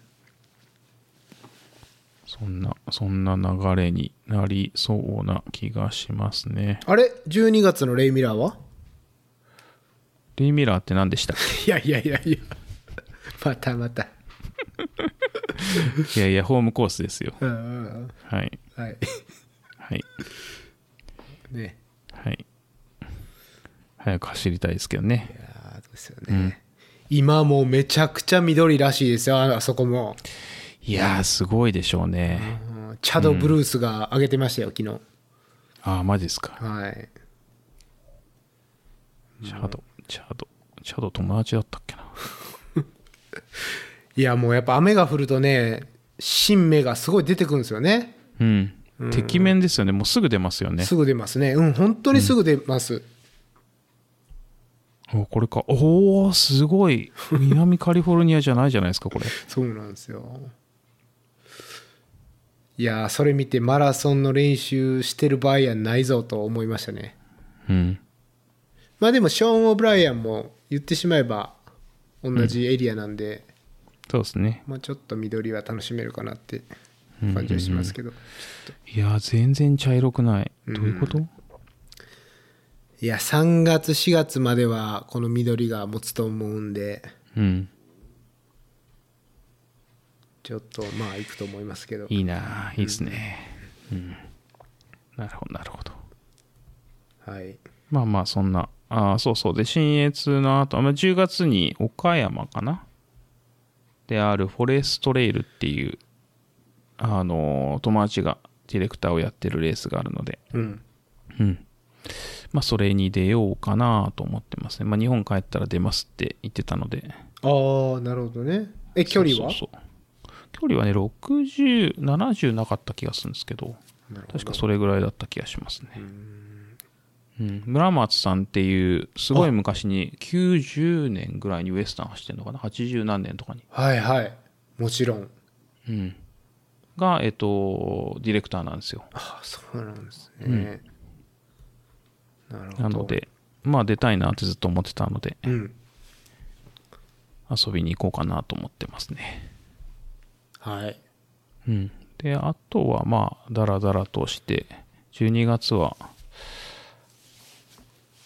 マラソンでもやろうかなとマジ うんそうですそうです来ましたねそうそうそういやなんかね走り始めて一番最初に走った時はロードだったんですようんでえっ、とその走り始めて一番最初に出たマラソンが那覇マラソンなんですけどへえそう。なんで、まあ、那覇マラソン楽しんで出たいな、みたいな、そんな。うん。海外じゃないですかそれそうですよ。うーんすげえ、海を渡っていきますから。えそれなん12月ですかそうです。12月です。うん。へえちょっと、あの、マラソンも、ちょっとだけやろうかなと。すごいちょっと確認した方がいいですよベイパーフライが加水分解してないかそうですよね。1年に1回しか履いてないですか らね。しかも10キロぐらいのレース。あの何でしたっけ なんか、東京、東京イーストラン。東京イーストランそれうん。 えー、でもなかなかみっちりですねそうですね。やっぱり、そうなんですよ。いや、なんか、そろそろ、まあ、仕事も落ち着いたんで、うんち日本のレース出たいなと思って、うんうで、んなるべくちょっと地方のレースに出ようかなと思ってるんですようね。んわかりますうんうんねなので、まあなんか、うんえっ、と、ツイッターでも書いたんですけど、うん地方でおすすめのレースあったら教えてほしいなと、うん遊びに行きますっていう。うんうん。見ましまあたあよ、の、そう、楽しそうなやつがいいなっていう。うん確かにうん。いやーんな2023年は盛りだくさんですねそうですね。うん。僕はメイン的には、うんハイロンサムですかね、やっぱり。まあですよねうん。うん当たってほしいなと。当たってっていうか、まあ今ウェイトなんで上がりたいなっていう、そんなとこですかね。うんうんうんうん。なんせ枠が狭いので、まあ、ハードロックとほぼ同じで確かに150人ぐらいですかね。うんうん。はいですね。まあ一瞬、この間話題になりましたけど。なりましたねうん。そうですね。なんか、だ、誰がきっかけなのかちょっとわかんないですけど。誰だろうな。僕が見たのはあのアメリア・ブーンっていうあ人でしたあ、ねアメリアですね。うそんうそうそう。アメリアも、えっ、と、声か、声、まあ、ツイッターで、なんでみたいなのをやって、その後、ジェイソン・クープ先生も、うんいろいろツイートしてましたね。ジェイソンバズりますよねジェイソン・クープがツイートすると、 ご意見版みたいなとこありますからね。はい、うん。 そうそうそう。いや、でも、もともとそのハイローンさんはちょっと前に、こう、なんかステートメントを出してて、うんえっ、と、なんか自分たちのポリシーこんなんですよ、みたいな。はい多分、去年か、一昨年かな出してて、で、それが今年から有効になります、みたいな。うんで、前まで多分、UTMB のポイントよくわかんないんだけど、うんとかも含めて対象だったんだけど、それやめましたっていうのが、まあ、あの、アイアンマンと UTMB のパートナーシップになって、うんまあ、そういう商業主義的なのと私たちがやってることはまあ違いますよっていうので、っうんていうところですかね。まあ、それで、えっ、と、まあ、すごく結構、なんて言ったらいいですかね。ちょっと言葉としては強いですよね。うんような、確かにあのうん、その自分そのクオリファイ、えー、とハイロンサムのエントリーをするためにも UTMB のレースは対象にしませんとか、うんうんまあそういうちょっと強い言葉を発していてっていうところでまあそういう商業主義的なところとか男女平等じゃないところっていうのはまああのハイロンサム的にはまあ許容できませんとうんっていうところですかね。なので、まあ、ハイロンさんは本当に男女平等、えっ、と、数、えっ、と、エントリー枠も男女平等にしてたりとか、うんまあ、そういった大きな違いがありますよっていう、うんそんな。で、あとは、えっ、と、なんか UTMB のクオリファイになるためにもお金を払うとか、そういう行為は、うんまあ、納得できませんよとか。うんうんうんそれはハードロックもそうですよねそうそうそうそうう。んまあ、っていうので、まあ、前から出してるんですけど、うんそのアメリア・ブームが行ったのをきっかけに、こうなんかちょっとバズって、うんいや、うちらのステートメントはこれですよと。っうんていう感じで、まあちょっと盛り上がってましたけどねう。んうん。いやーいろいろ感じますよねまあ、うん。 UTMB 側からしたら痛くも痒くもないんでしょうけどうん。その一つの小さいアメリカのレースのクオリファイレースに入るか入らないかっていうのは、うん。まあでもやっぱりそのアイデンティティですよねトレイルランニングのそうですね。結構ね賛同する雰囲気な感じはしますねうん。そうですね。うんうん。まあなんか多分その UTMB、その、まあキャニオンとか多分そうだと思うんですけど、by UTMB になって人数増やしたりとか、うん。あとは多分 UTMB と同じ、えっ、と、必須装備になったりとか、おー。多分結構いろんなこう、条件がついてくると思うんですよね。思います。うん。とかもそうですし、まあレースも、えっ、と、何かしらのフィーを払って by UTMB になったりとか、うん。まあ多分いろいろあるんだと思うんですけど、うん。で、まあ、とにかくあれですよね、そのアメリカの、こう、いわゆるちょっとローカルなとか小さい規模のスモールビジネス好きというか、うん。の人たちは、アイアンマンのこと大嫌いですよね。うん、そうですね。アイアンマン、ね、特別嫌いっていうことでもなく、まあ、全体的にそういう大きいうん。メガコーポレーションみたいなのを嫌う風潮はありますよね、本当に。うん。うん。うん。まあ、アイアンマン嫌いっていうのを否定もしないですけど、おそらく。なんかね、合わない感じはしますよね。そうそうそう。うん。なんかまあ、その商業主義でこう人集めてコマーシャルでどんどん行ってっていうのがまあ別にビジネスなんだけど、うん。まあちっちゃいレース、まあローカルでアットホームな運営をしましょうっていうのはまあ一つのスタイルなので、うん。まあ別にどっちでもいいんですけど、うん。うん。まあどっちが好きかだけなの話なんで。うん。そうなんですよね。うん。あんまり別にその、まあ喧嘩する要素もないんですけど、好うん。きな方に行けばいいだけなんで。うん。まあ本当はそのなんか UTMB だから行かないとかじゃなくて、人数多いから行かないとか、うん。フィーが高いから行かないとか、うん。だの方がまあシンプルですけどね。うん。ねえ。うん。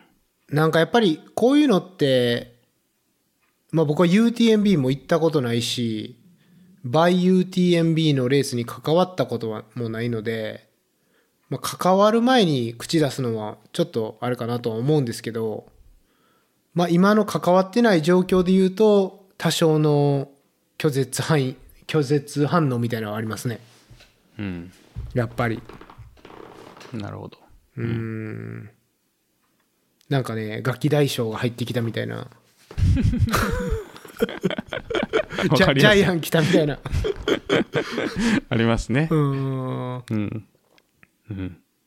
確かに。ただね、その、やっぱり、レースディレクターが、もう、手間暇めちゃくちゃかけて、全然収入にならないっていうのは、ヘルシーじゃないとは思うんですよ。うんうん。やっぱりそうですね。さそ,、こそこの金銭の見返りがあるべきだとは思ってるんですよね。うん。だからそのある程度の商業というか経済の見返りがあるっていうのは全然いいんですけどうん。全然ないいんかですね、やり方が本当になんか強気すぎるというかうん。なんかリーガルの部署を 裏に立ててガンガンやってるこのいじめっ子感はやっぱちょっとねなんかね、まあ好きにはなれないですね。ううん。んうん。うん。まあもしかしたら本当にそのバイ UTMB のレースとか行ってめちゃめちゃいいやんってなるかもしれないんでそうそうそう。レース自体は多分ね、下手するとすごいいい可能性は、その、あんま関係ないので、うんレースがいいか悪いかって、うん下手するとそんな関係ないかもしれないじゃないですか。うんあの、そのコースがいいとか景色がいいとかホスピタリティがいいって別に、うん例えばですけど、バイ UTMB がつこうがつく前が、やってる人は変わんなかったりして、うんうん、そうそ変うわらない可能性は大いにあるんですけど、ううんんうんいそやうでですよもあのバックルにバイ UTMB とかシャツとかも全部バイ UTMB でブランディング統一してるじゃないですか、そうそうそう。あれとかもまあ UTMB 好きな人にはいいけどねこれはなくていいですよねえ。うんうん。なんかバックルまでそれ入れちゃうとね、なんか、バックル感がすごいなくなるんですよね。そうそうそうそなんかステッカーとかロゴだといいんですけど、バックルにまで入れちゃうっていう。う。うん。そうなんですよね。なんかね。うん。まあでも本当にね、そのアメリカの個人事業主対、その大会社、チェーン系とかいうこの構図が、対立する構図があるんですよね、やっぱり。うん。でも日本もあると思うんですけどね、なんかアメリカの方がきついような気がする、それが。うん。なんかそんな気がします。うん。うん。そのやいわゆるウォルマートですよね。うん。ウォルマート対、その、商店街みたいなうん。構図とか。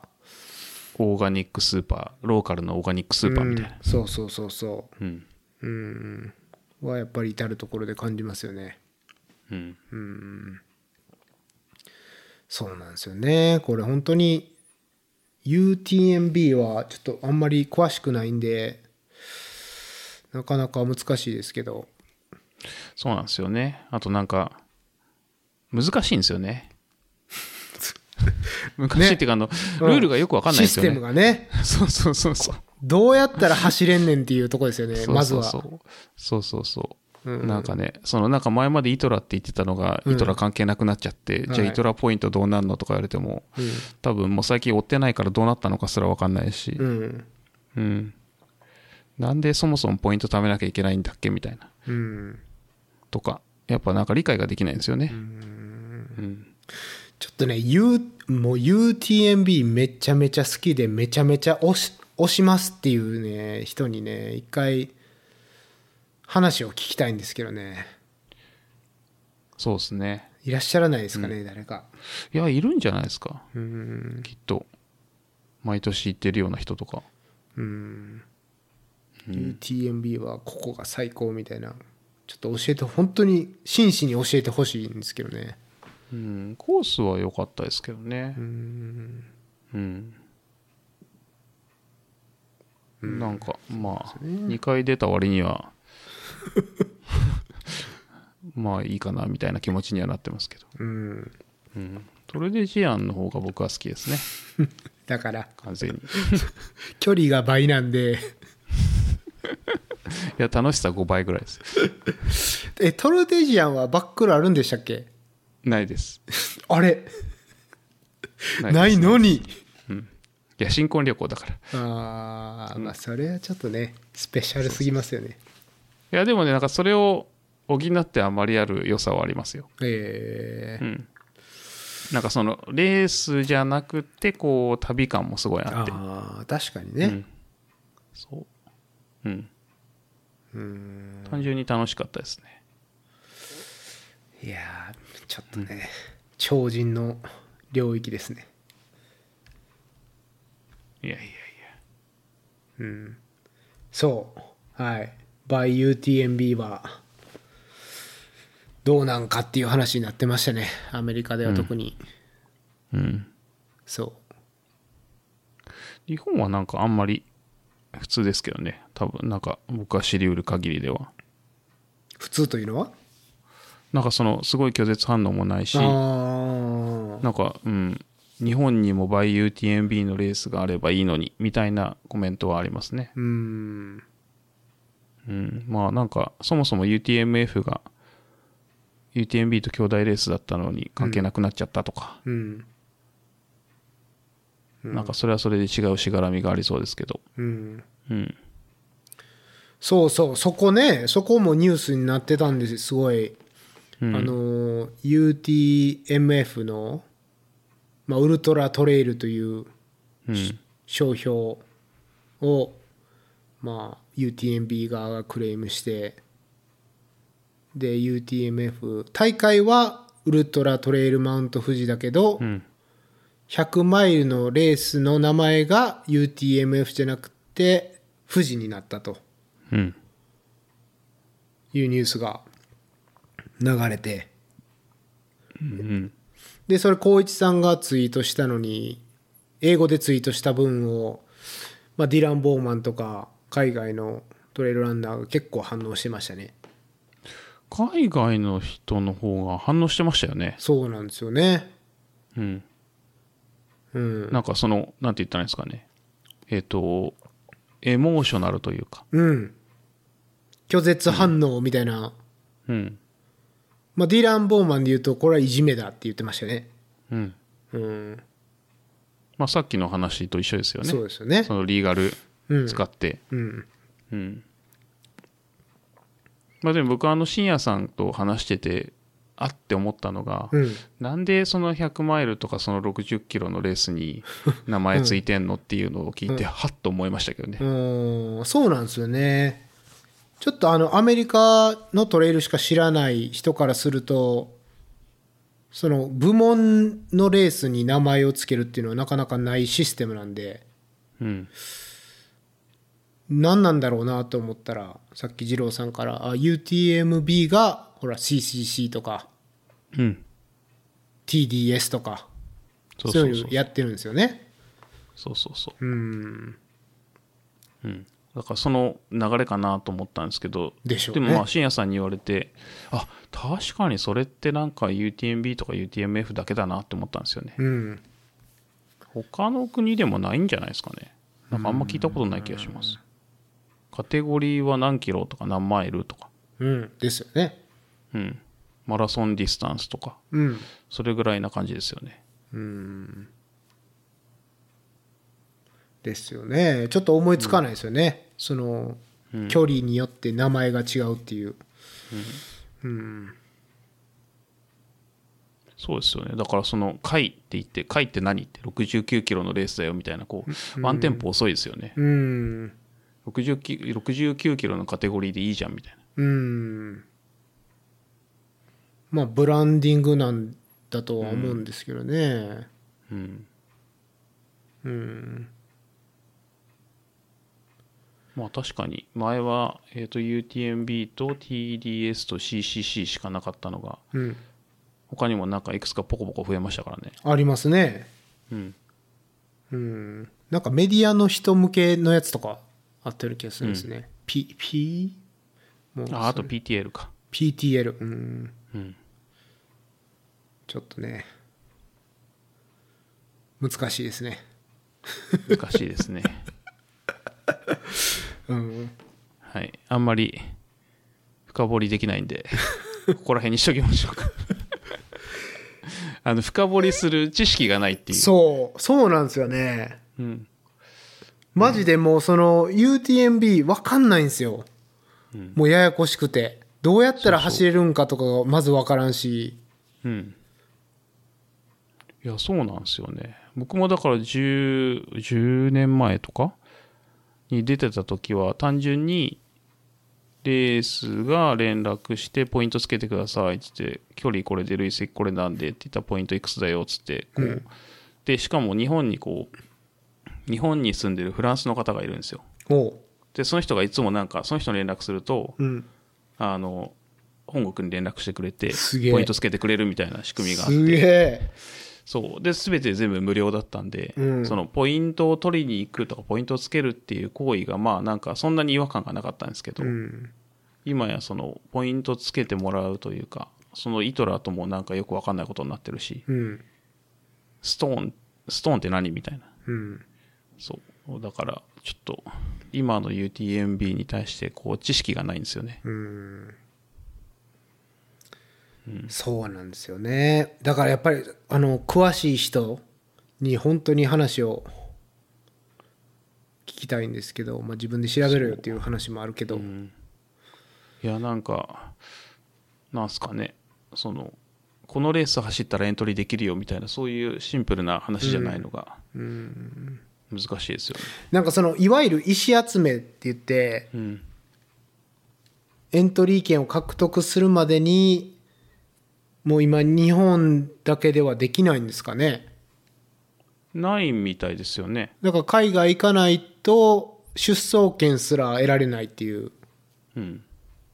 ことになってくるとやっぱり経済的に余裕がある人しかますます出れなくなってうん。不公平だとかいうねうん批判もありましたね、ツイッター上では。うんうんうん、やっぱトレイルランニングって、誰でもっていうそうそうそうカルチャーだと思うんで、うん、やっぱそういうのは合わないですよね。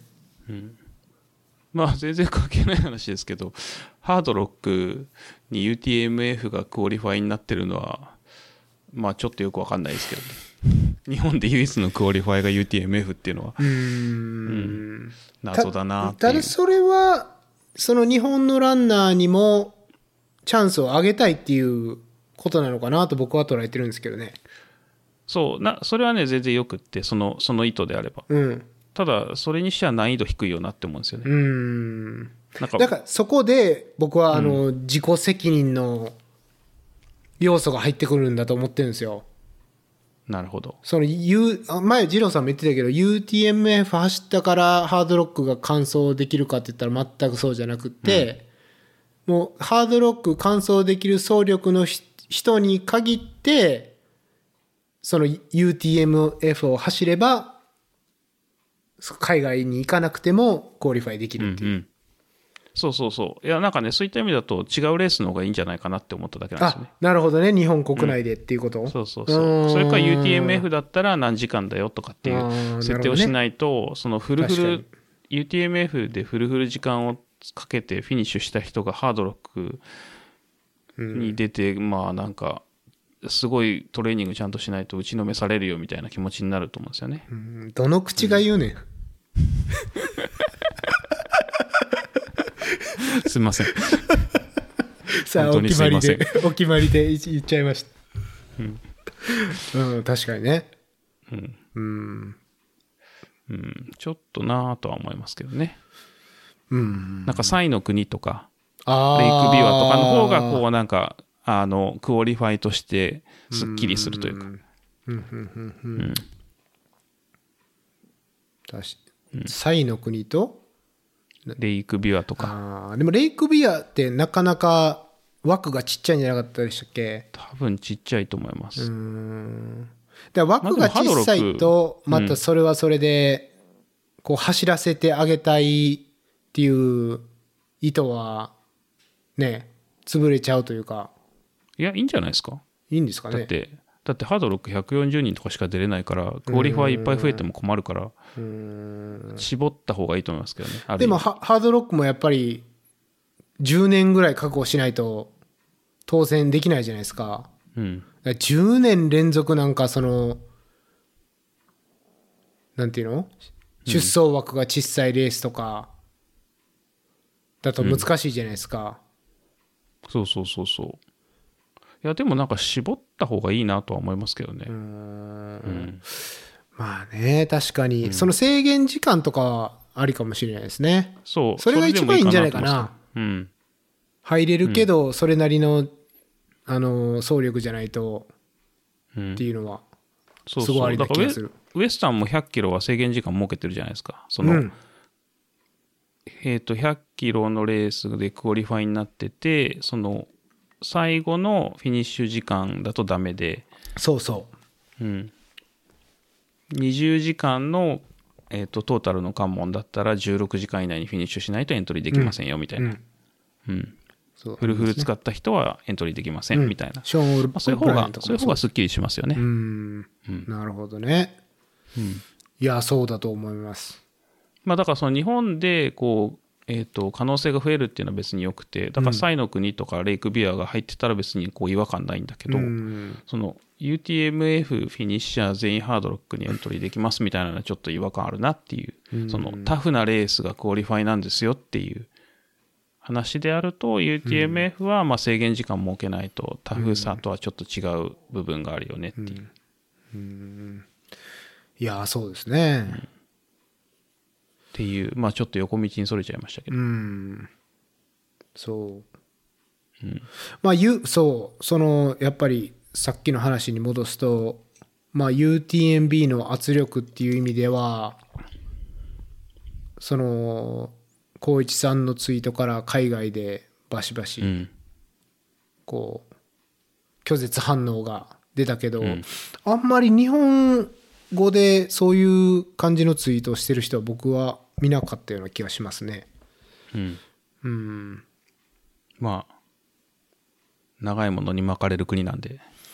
うーん。そうなんですかね。うん。いや、なんか多分そういう国なんですよ。うーん。なんか、うん、そんな気がします。なんか、激しいストとか起きないし、ああ、確かに。なんかやっぱりヨーロッパの国とか、アメリカの国のストってこう、起きるじゃないですか、完全いにま。すね。日本は、あの、振りでしかないというか、確かに。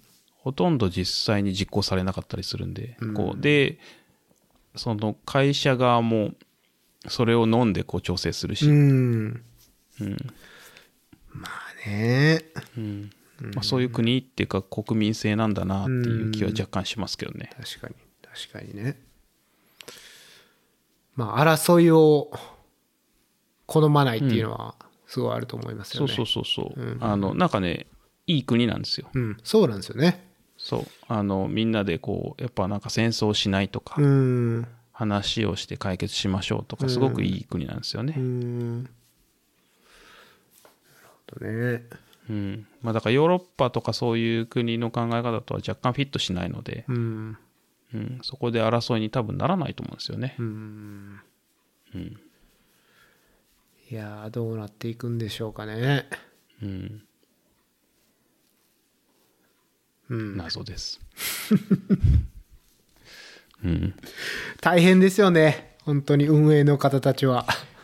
いやーそうですよあとなんかその出たい人を振り回してる感じがするのがすごい嫌なんですよねほう。え、何に出たい人ですかその例えば UTMB に出たくってそのなんか今までイトラポイント貯めてたけどルール変わりますぜみたいなとかうん。うんであと何ですかねすごくよくわからないのがこう UTMB に出れたとして UTMB をその年にフィニッシュしたとしても翌年の UTMB にまた出たいっつってもストーンとかなかったらエントリーできないんですよねきっへとえ。多分確かにそうでしょうね。なんか推測なんですけどそんな気がする。うん。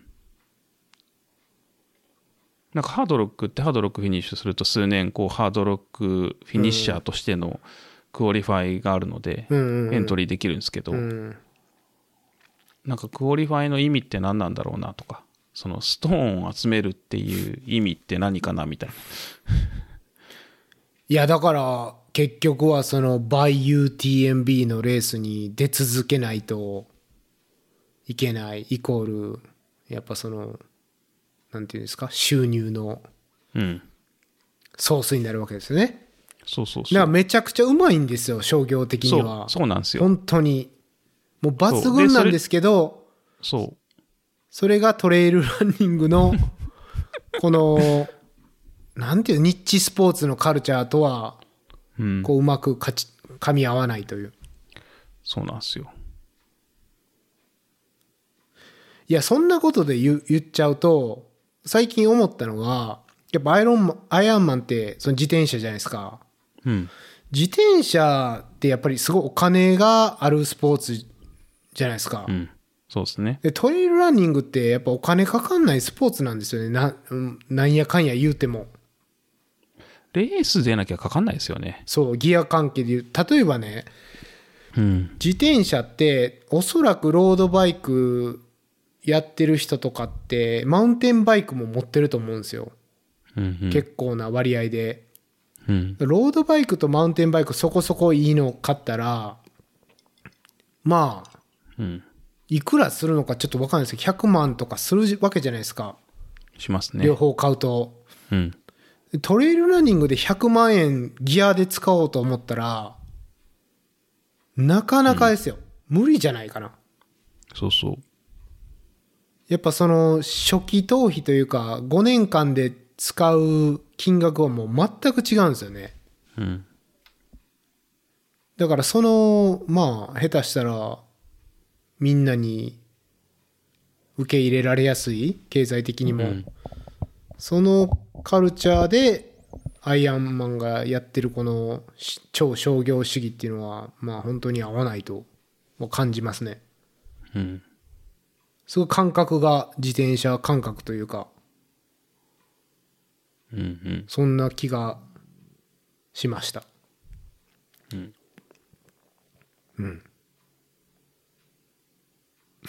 いや、困りましたね黙っちゃいましや違う違う。違う違う違う。これ、なんか話しながら、こう、どうやってお、落ちにつながるかな、みたいな。オチはこうオチってないういでか、すその、落ちはないんだけど、こう、どうやって収束するかな、みたいな。収束しないな、これって思はって。い はいはい。とねどうしようかなって、ちょっと悩んじゃった。い UTMB のここが素晴らしいということをね誰かや、コースは素晴らしいですよ。ぜ本ひ当に聞。きたい、うんうんコースは素晴らしい。はい この辺にしますか UTMB は抹消されちゃううん。あんまり言うと訴えられちゃうからこれははいい。静かにしておきましょうか。静かにしておきましょうはい。フィクションですそうすね。べてうんはい。そうそうそう。妄想なんで。はいはい。はい怒られたら謝危りなまい危す。ないはいうん。はい。そうまあまあ。はいまあちょっともやっとしたっていうそういう話です。もやっとしてる人がいたよっていう話ですねうん。ツイツそうイそうそうッター上でうん。まあそういう概念があったっていうだけですね。う。んはいうん。はい。で、まあそんなとこですかね。はい。あの、まあ今年の予定としては、うん、そうっでてすね。いうところに戻ると楽しみですね。うん、いろいろ、うん、楽しみですね。まあなので、僕で言うと、もしかしたら6月と、えっ、と、7月と9月にアメリカ行くかも、みたいなうん、感じですかね。そうですね。うん。 7月と9月のやつは、こう、収録が対面でできるかもって話ですね。そうですね。はい。あとは、まあ、ノエフの時に行くかもみた いな。ノー FX ね。はい。うん。太ったおじさんね。そうね。 はい。変な頭の太ったおじ さん、ね。太ったマイク。うん。そうそうはそう。いはい。はい。はい。そんなとこですかね。そうですね。楽しみです。うん。うんいろいろ。うん。アメリカもそろそろ。アメリカコロナはどうなんですかあ、もうそれなんかなねい、はいうんさ最近考えてたことがあって、うんマジコロナの話とか誰もしてないです。マスクはしてるんですかマスクもほぼしてないですね。ああ、なるほど、なるほど。もう普通に生活、なんかね、逆に中学生とかはしてたりするんですよね。うーん。なるほど。ただ、お店とか行ったって、マスクしてる人とかもほとんど見ないし、コロナがどうとか言ってる人もいないですね、もう。うんうん。完全に過去のものになってます。うん、日本はまだまだなんですよ。そうなんですよね本当にすごい、結構びっびっくりというか衝撃というかうんそうなんかやっとなんだっけ今度その詳しいことはあんまりよく分かってないですけど、まあ、ニュースで言ってるのは、えー、と感染病としてのなんかカテゴリーを下げるなんかインフルと一緒にするみたいな、そういうのが春ぐらいにあるっぽいので、まあ、そうすると一気に変わるとは思うんですけど、まあなんか相変わらずですね。うんいや飽きたよっていう。 ーいやそう いや長いよねっていう話ですよね、そうなんですよ。長いっすわ。うんまあまあ、なんで、こう、もうちょっと日本からの旅行も増えるかな、みたいな気がしますけどね。あーうでん。すねうん、日本はもうほとんど、まあ、外国の方、すごい来るようになったんで。うんうん。なるほど、マスクはしてるんですか皆さしてます。んへー9割以上はしてると思いますね。その道歩いててもえっ、と、僕は外はしないです。うん一応電車では、まあなんかその、そこそこ混んでる電車ではしますし、うん空いてる電車ではしないとかなんかうんそんな感じで使い分けてますけどお店に入るときはなんとなくするとかまあでもなんかがなるべくしない方向に持ってきたいなと思ってなるほどねすごい混んでるとこじゃない限りはしないようにしてますねでとも、かあの厳格なルールがあるとこじゃない限りはしないとかでもこう、なんかマスクしろよ、お前みたいなこと言われたりする人もいるんじゃないですか。なんか言われるみたいですけどね僕あんま言われないですねうんいやー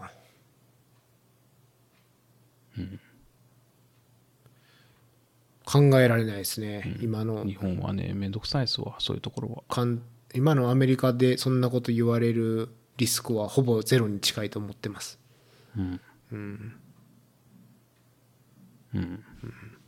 まあ違うんですよね本当にそのなんて言うんですかうん義務だったらまあそのつけろって言われるかもしれないですけどそのどっちでもいいっていうものをなんか人に押し付けられるとむちゃくちゃ嫌がるんですよアメリカ人うんそうですねもう絶対喧嘩になるからうんもう喧嘩ふっかけてんのと一緒なんですよマスクしろっていうのは、うんある意味なんかそんなそんなことにはならないですねうん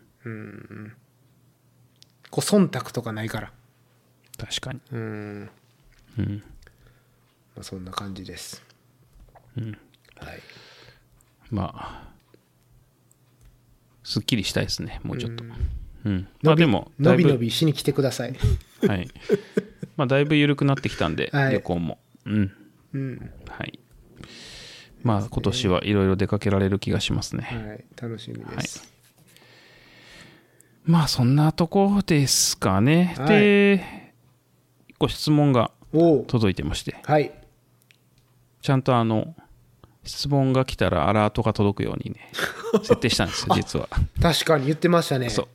そう、漏れないように。はい漏れないっていうかね、あの、 そうそう、スキップしないようにこう。はい、そりゃそうですはよい。。はい。なので、ちゃんとキャッチしますから。はい。放置しないようにキャッチしましたね。これは、えっと、しましたしましたた。はい。お願いします。はいでえっとタイさんという方からで質問をいただきましたありがとうございますありがとうございます。はい。で、質問が、えっ、と、二郎さん、深夜さん、こんにちは。いつも楽しく配置をさせていただいております。2つ質問をさせてください。1つ目は、100マイルレース後のリカバリーについて。私は100マイルを走った後は、1ヶ月はフィジカルもメンタルもだいぶ落ちるので、短期間で次の100マイルレースは入れないようにしていますが、お二人はレース後のリカバリーで何か気をつけていることはありますか二郎さんはグランドスラム達成の時は特にレース間隔が短かったと思いますが体調維持に苦労されませんでしたでしょうか、えー、2つ目ですね2つ目はハードロックワサッチのような高度の高いレースに適応するコツがあれば教えてくださいいい質問ですねおお、ありがとうございます。うんなんか真面目な質問が来ましたうねん。いや、いつも真面目ですよ。回答してる方が真面目じゃないだけで、 いやいやいや真面目ですよ質問されてる方は皆さん真面目ですよ。いやいや結構真面目ですよはい、もちろん、それは、いただいた質問には真摯にはい答えてます。そうですあんまり練習してないだけですよはい、はい。そうですね。いや、えっと、まあじゃあ僕からとりあえずお答えすると、一つ目、その100マイル後の、えっと、リカバリーですけど、えっと、あんまりすごく意識して何かをするってことはないですけど、まあとにかく休みますよね。で、うん、まあ別に無理に走らないですね、完全に。うん、で、ストレッチだけはちょっと多めにやる気がしますね。おーうん。あとは、レース後はすぐ、ターメリックを飲んでます。ターメリックとアミノ酸をすごくよく取ってますね。あうん。そうなんですね。その2つだけはしっかり取ってますかね。具体的な答えですね。そうですね。あんまりなんかこう、ないんですよね。何かをやろうみたいな。まあ、だから、休む、うんストレッチする、うん、ターメリック飲むみたいな。うん、アミノ酸取るみたいな、そんなんですかね。うん、うん、だから別にその疲労抜きジョグみたいなのもしないですね。どっちかっていうとストレッチを多めにしてるぐらいですかね。うん、足痛かったりするじゃないですか。うん、から別にあんな無理して走らなくていいかなっていううん気はしますねとにかくでその体がきっと炎症してて熱を持ってるんですよねうんでまあアイシングした方が多分楽なんでしょうけどなんか最近アイシングは別にあんま効果的じゃないっていう話があってうんそれは昔なんか捻挫とかとにかく炎症したら冷やすみたいなのあったじゃないですかはいだけど結局その熱を持つのは意味があってあーその熱をアイシングしても、えっと、リカバリーが遅くなるだけだから、うんうんあんまりアイシング意味ないっていうまあそのうんうんアイシングした方が、えっと気持ち的にとかその体感的に楽になるっていうその刹那的な楽さはあるんですけど、うんリカバリーのこうそもそもとしてはあんまりこうよろしくないというかそのリカバリーをちょっと遅らせるだけなんで、まああんましない方がいいよねっていう研究が出てるらしいので、うんまあそれに習ってあんまりしてないですねそういうのも、だからまあとにかく休むストレッチで、ターメリックとアミノ酸みたいなでターメリックがいいのは、えっと抗炎症作用があるって言われてて、うんうん。まあ、とにかく飲み続けるっていう感じですかね。1週間ぐらいですかね。ずっと飲み続けてますかね。それって錠剤ですか、僕の場合は錠剤、カプセルのやつを飲んでますね。確かにターメリック入りドリンクとかありますよね、うん。すごいまずいんですけそうそうそうそう。いや、だからね、カプセルがいいんですよ。どうんそうそう味しないからと思ううんそう。なんかね、僕もなんか40超えてきて、うんかさぶたとかやっぱできるの遅いんですよね。おいおいウルトラランナーかさぶたていや、なんか小学校とか20代の時とか転んでなんかこうすりむいてもすぐ治るじゃないですか。あ一瞬で治るじゃないですか、はいすぐかさぶたできて確かにすぐ剥がれて綺麗になってみたいなーうんけどやっぱなんかなんないんですよね本当にそんな、へえやっぱもうなんかそういう年なんだなって思うんですけど、うんターメリック飲むとかさぶたの出来ちょっと早くなりますねうんうんへえそうなんですねそうちょっと早くなりますねターメリックおすすめうんとかあの治りが早いですね外傷もうんうん、そういうので、まあなんか教えてもらって飲むようにしてるんですけど、それを、なんか飲んでないのと飲むのって比べてないから分かんないですけどう、ん飲んでる方がいいような気がしてますね、やっぱ。うんうん。なるほどうん。まあ、ウコンですよね、日本で言うと。あうん、ターメリック。ウコンはターメリックなんですねうん。っていう、バリカバリですかね。はいそう、だからまああんまり、うん、それ以外はあんまりですかね。多分、お酒もご飯もそんなに僕は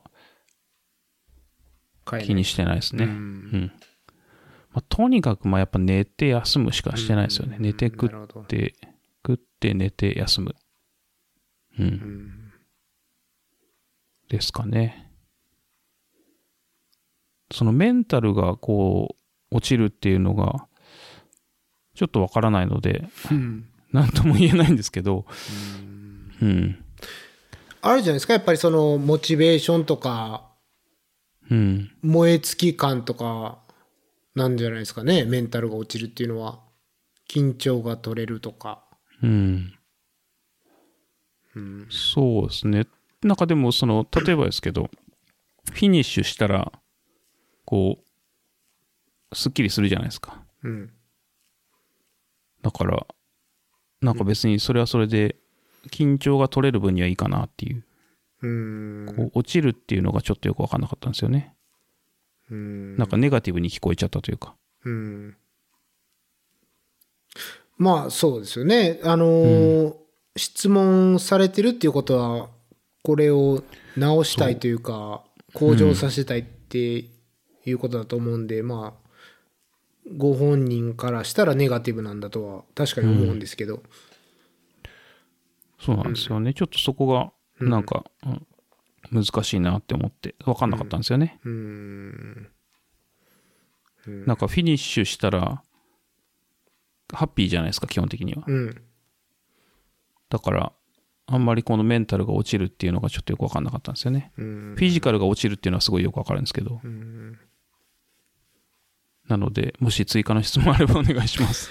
いや、えっと、走った後は1ヶ月はフィジカルもメンタルもだいぶ落ちるので、短期間で次の100マイルレースは入れないようにしていますがっておっしゃってるんで、うん。なかなか100マイルとか結構走られてる方だと思うんですよね。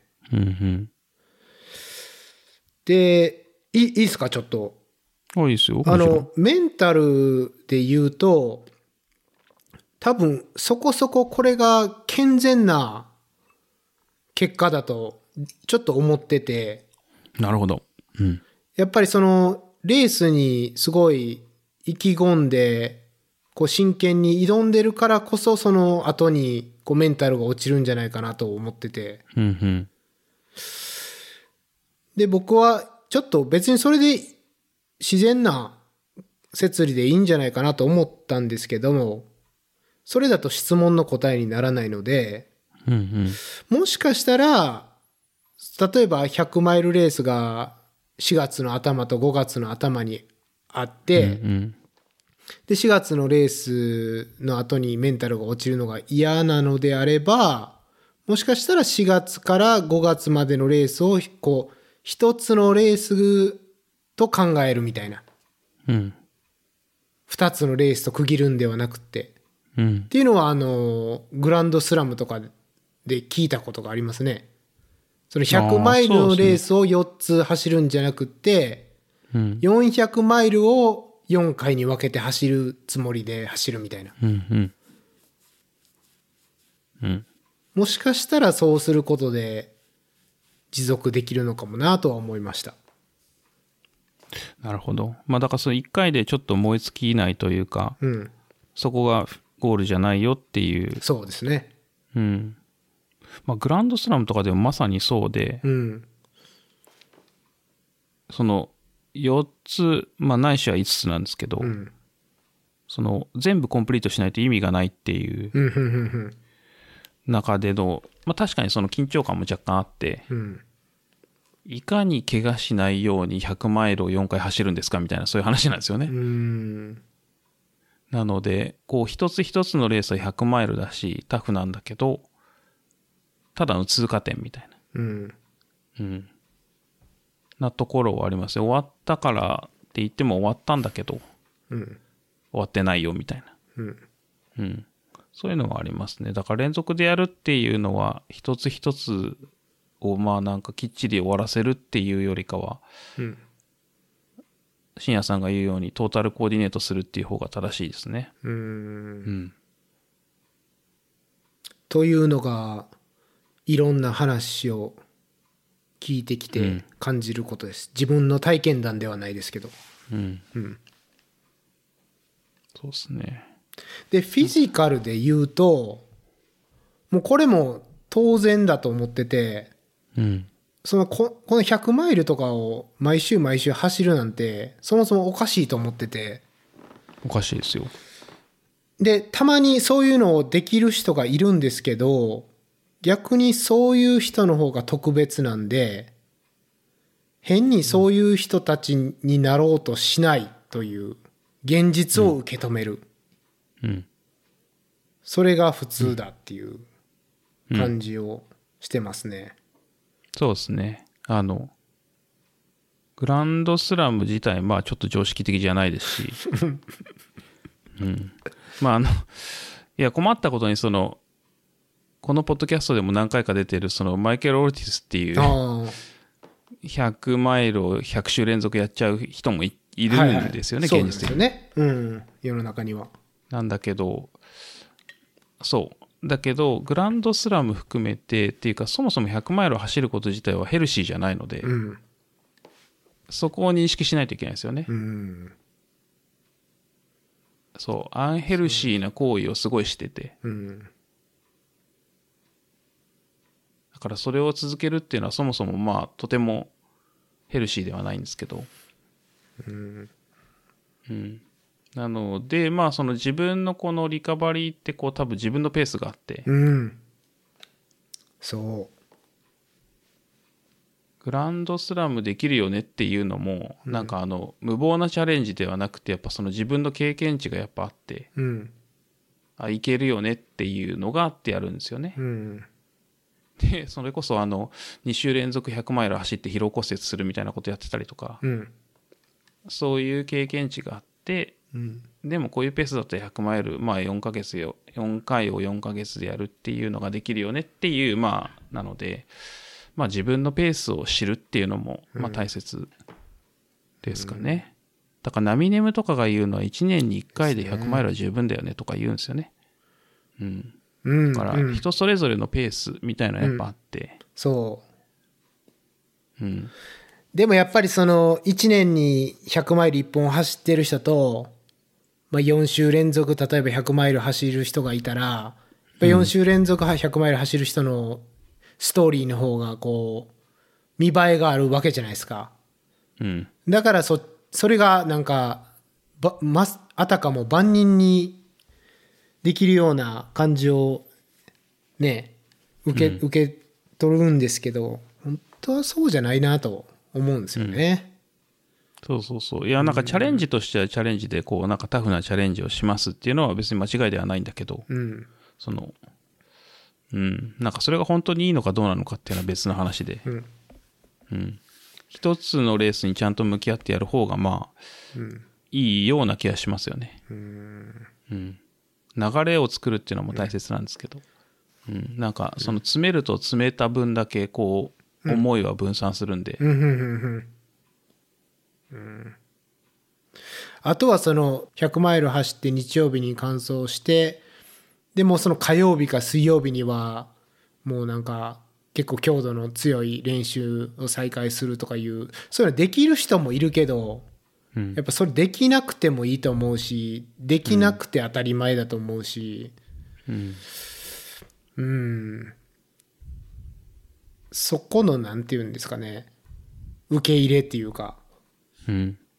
そこじゃないかなと感じましたねそうそうそう。なんか、タフなのがいいみたいなのは、なんか、うんあんまり、そうん、別かなとは思いますけどね。うはいうん。そのタフなチャレンジをする行為を否定するわけじゃないんですけうど、んうんうんうんそう、それはそれで別であって、それができることも必要だし、できる人もすごいと思うんだけど、うんそこに行く必要もないし、うんうん、うんっていう、うんまあ自分のペースを守るっていうのが多分、はい一番正しいと思うんですけど、うん人それぞれってことですよこれはそうそううそう。ん回復早い人もいれば遅い人もいるし年齢によっても全然違いますからね。うんうん。いやだってやっぱりその100マイル100周走れる人がいる中でどんだけ賢く走ってもできないと思いますもんね僕にはうん。うんいやーなんか100マイル100周連続とか、まあ、やりたいかやりたくないかっていう話もありますけどうん うんなんかできる気がしないですよねうんうんですねうん800万でしたっけあとん800万かかったっつってたんでしたっけ800万ぐらいかかったって言ってましたね8万ドルなんでま ああ1000万ぐらいですよねうん今のレートだ とうんじゃあ無理っていうことで すねそうですね、はい、それこそエクスクルーシブですよね確か1000万ないとできないみたいなにうんうんまあまあはいまあとりあえず自分のペースをまあ知るっていう守るっていうのと、うんそうですねそうですねうんそのリカバリーも含めてですよねうんそうですね。自分に合ったペースで走ればいいし、うんあのレースもリカバリーも、うん、超人ができることを目指さなくてもいいと思います。そうそうそうそう凡人の意見です。そうそうそうあの、95%以上は凡人なので、うん、うん、そうよあねの上を見るとキリがないのでうん、うん、自分のいい塩梅をつかむっていう。うーんうん。いやーうんですね悩ましはいいけど、はいで、まあ、じゃあちょっと次の質問に行くと、ハードロックワサッチのような高度の高いレースに適応するコツがあれば教えてください、うんいやーこれはもうなんか結構シンプルで、うん高いところに行くもしくはその環境に置くうんその時間を増やすうんしかないですねそれは練習のうん段階でってことですかそうですねうーんだから、えっ、と、まあ、それも結構体質によっちゃう部分がすごい大きいので、なんとも言えないんですけど、うんあとはその地域によって違うと思うんですよね。僕の場合だったら富士山行けばいいしっていうのもすごいあるんですようんね。で、ハードロック、やっぱ4000メートルとか行くんですけど、なので、まあ、富士山何回か行ってとかっていうのはもちろんあるんですけど、あとはまあできる限り早く現地に入る。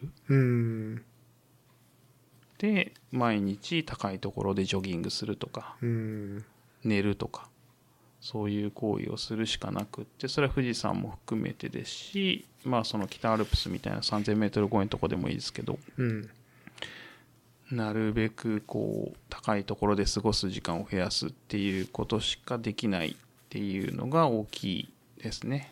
うーうんん、であとはそのえー、と高山病になりやすい人となりにくい人っていうのはもうなんか遺伝的に決まってるらしいんであーうん、でそのなりにくい人はその時間練習っていうかその適用する時間が少なくてう済むんうんうしん高山病になりやすい人はその時間を増やさなきゃいけないっうんていうことしか言えないんですよねう。んであとは、えー、ともう一つ最後のオプションが薬に頼るっうんていうその、えー、とヒマラヤとか登る人が飲む薬があって、うんで僕もこの間飲んだんですけどハードロック行った時にうんそのダイアモックスっていううん薬があって、まあ、それはあの普通に病院で、えっと、鉱山に行くんですけどって言って相談すると処方してもらえる薬があるので、うんまあ、それを飲むっうんていうのがオプションですねそれはもともと利尿剤なんでああののおしっこがいっぱい出るんですよね循環さす感じですねそうそうそうそううん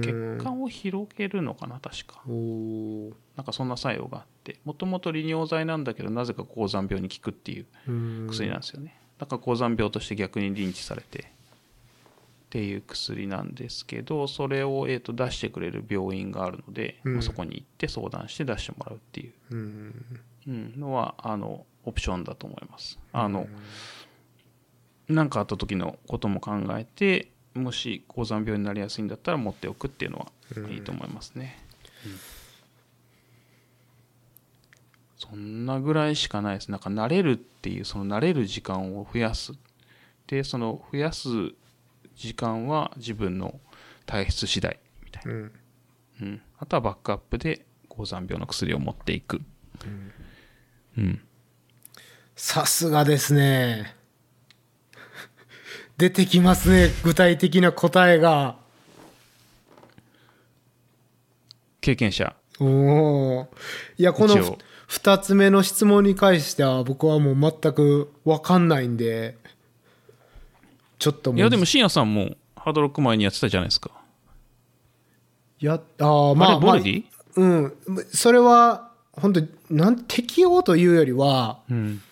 どれだけパフォーマンスが落ちるのかっていうのを確認しに行く感じですね。うん。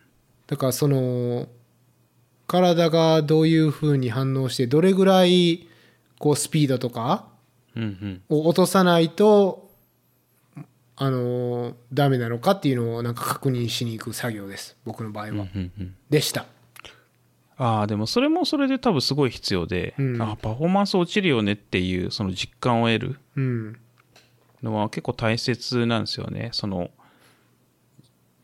自分がどれだけ落ちるかよくわかんないじゃないですか。うんで、こう正確に測ることはできないんですけど、うんあ、結構落ちるよね、みたいな。うんそれをこう知るっていうのは、こうプランニングの、こう、一つの要素としてすごく大切だと思いますけどね。うんうん。まああとはただただそのペーサーとしてハードロック行って迷惑かかったら嫌やから、精神的にちょっと不安やったっていう、 やつですけどね。まあまあ、そういうのもありますけど。なんでよくわかりません。はい。ハードロック走れたら、えっと、10年後ぐらいにもう一度回答します、なるほど。はい、まあでも、わさっちぐらいだと乗り切れなくもないですけどね。ワサッチは1万3000フィートぐらい行くんでしたっけ1万3000はいかない気がしま行す。かない気がしますよね1万2000ぐらいじゃないかな、うん、多分それぐらいです。 3500600メートル富士山ぐらいかちょうど富士山より低かった気がします。うん。でもね、その、そう、基本的にはそこそこ高いところを走るんで、ワサッチとかベアがその高いところ走るんですよね。うーんあとは、まあ僕の嫌いなレッドビルとかもそうですけど、高いいちいとちこフろァンでいいそれ冠つけんでええわもういちいちありがとうございます。そうそうそう。まあそういうとこ、高いところを走るのはまああるんで、ううんん。まあ、そういうところはありますね。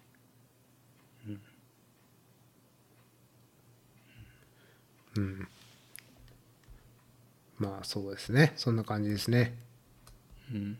はいさすがうん。慣れるしかない。これでもあのこの質問をされてるっていうことはこういうレースに出ようと思ってる方っていうことですよねうん。きっと出たいんだと思うんですようね。ーんうん。なんでまあ僕が助言するようなレベルの方ではないということですいやいやいやはいいハードロック経験者じゃ ないですか。やいやパートオブ。いや 真っ暗闇ですけどねいやいやいや、関係ないですよ。パートオブハードロックですよ。 確かにはい、貴重な経験でしたね本当にそうですよ。深夜さんはワサッチ出ないですか出ますよそれはあれですか、グランドスラム待ちですかああれあれがあれしたらしますあれがあれしたいですね。走りあまそうですね。うん、そうそう。僕来年出ますよ。ああ、そうなんですよね。多分。アキラさんも来年出るって言ってたから、うん。来年あれがあれしたら僕もはサッチ走りたいですけどね、一緒に。うん。ただ来年。ただなんか、何回も走るレースじゃないと思ってるんで、距離的にも。距離というか、その移動時間というか、それも含めて、地元じゃないんで。そうですねな。んで、あれがあれする時まで取っておきます。はい。はい、なんかそれアキラさんのペーサーをねちょっとしたい気もするんですけどねうん。ちょっと距離もあれなんでぜひ。そうはいはい。まあ、あれしてください。あれしたいねはい。はい そんな感じですはい。はいちょっと終わり方がややこしくなりました けど。いやもうオフトレイルトーク聞いてくださってる方は分かるでしょうあれがあれしたらあれするっていう話ですよ、もうそうそうそうそう。はいリカバリー大変っていう話です。ねそれ本当に質問いただいたこととやっぱり重なってくるんで、もうマジリカバリーをいかにするかっていう、うん。うんそうですね。まあ、そんなとこですかね。こんなとこですかね今回は。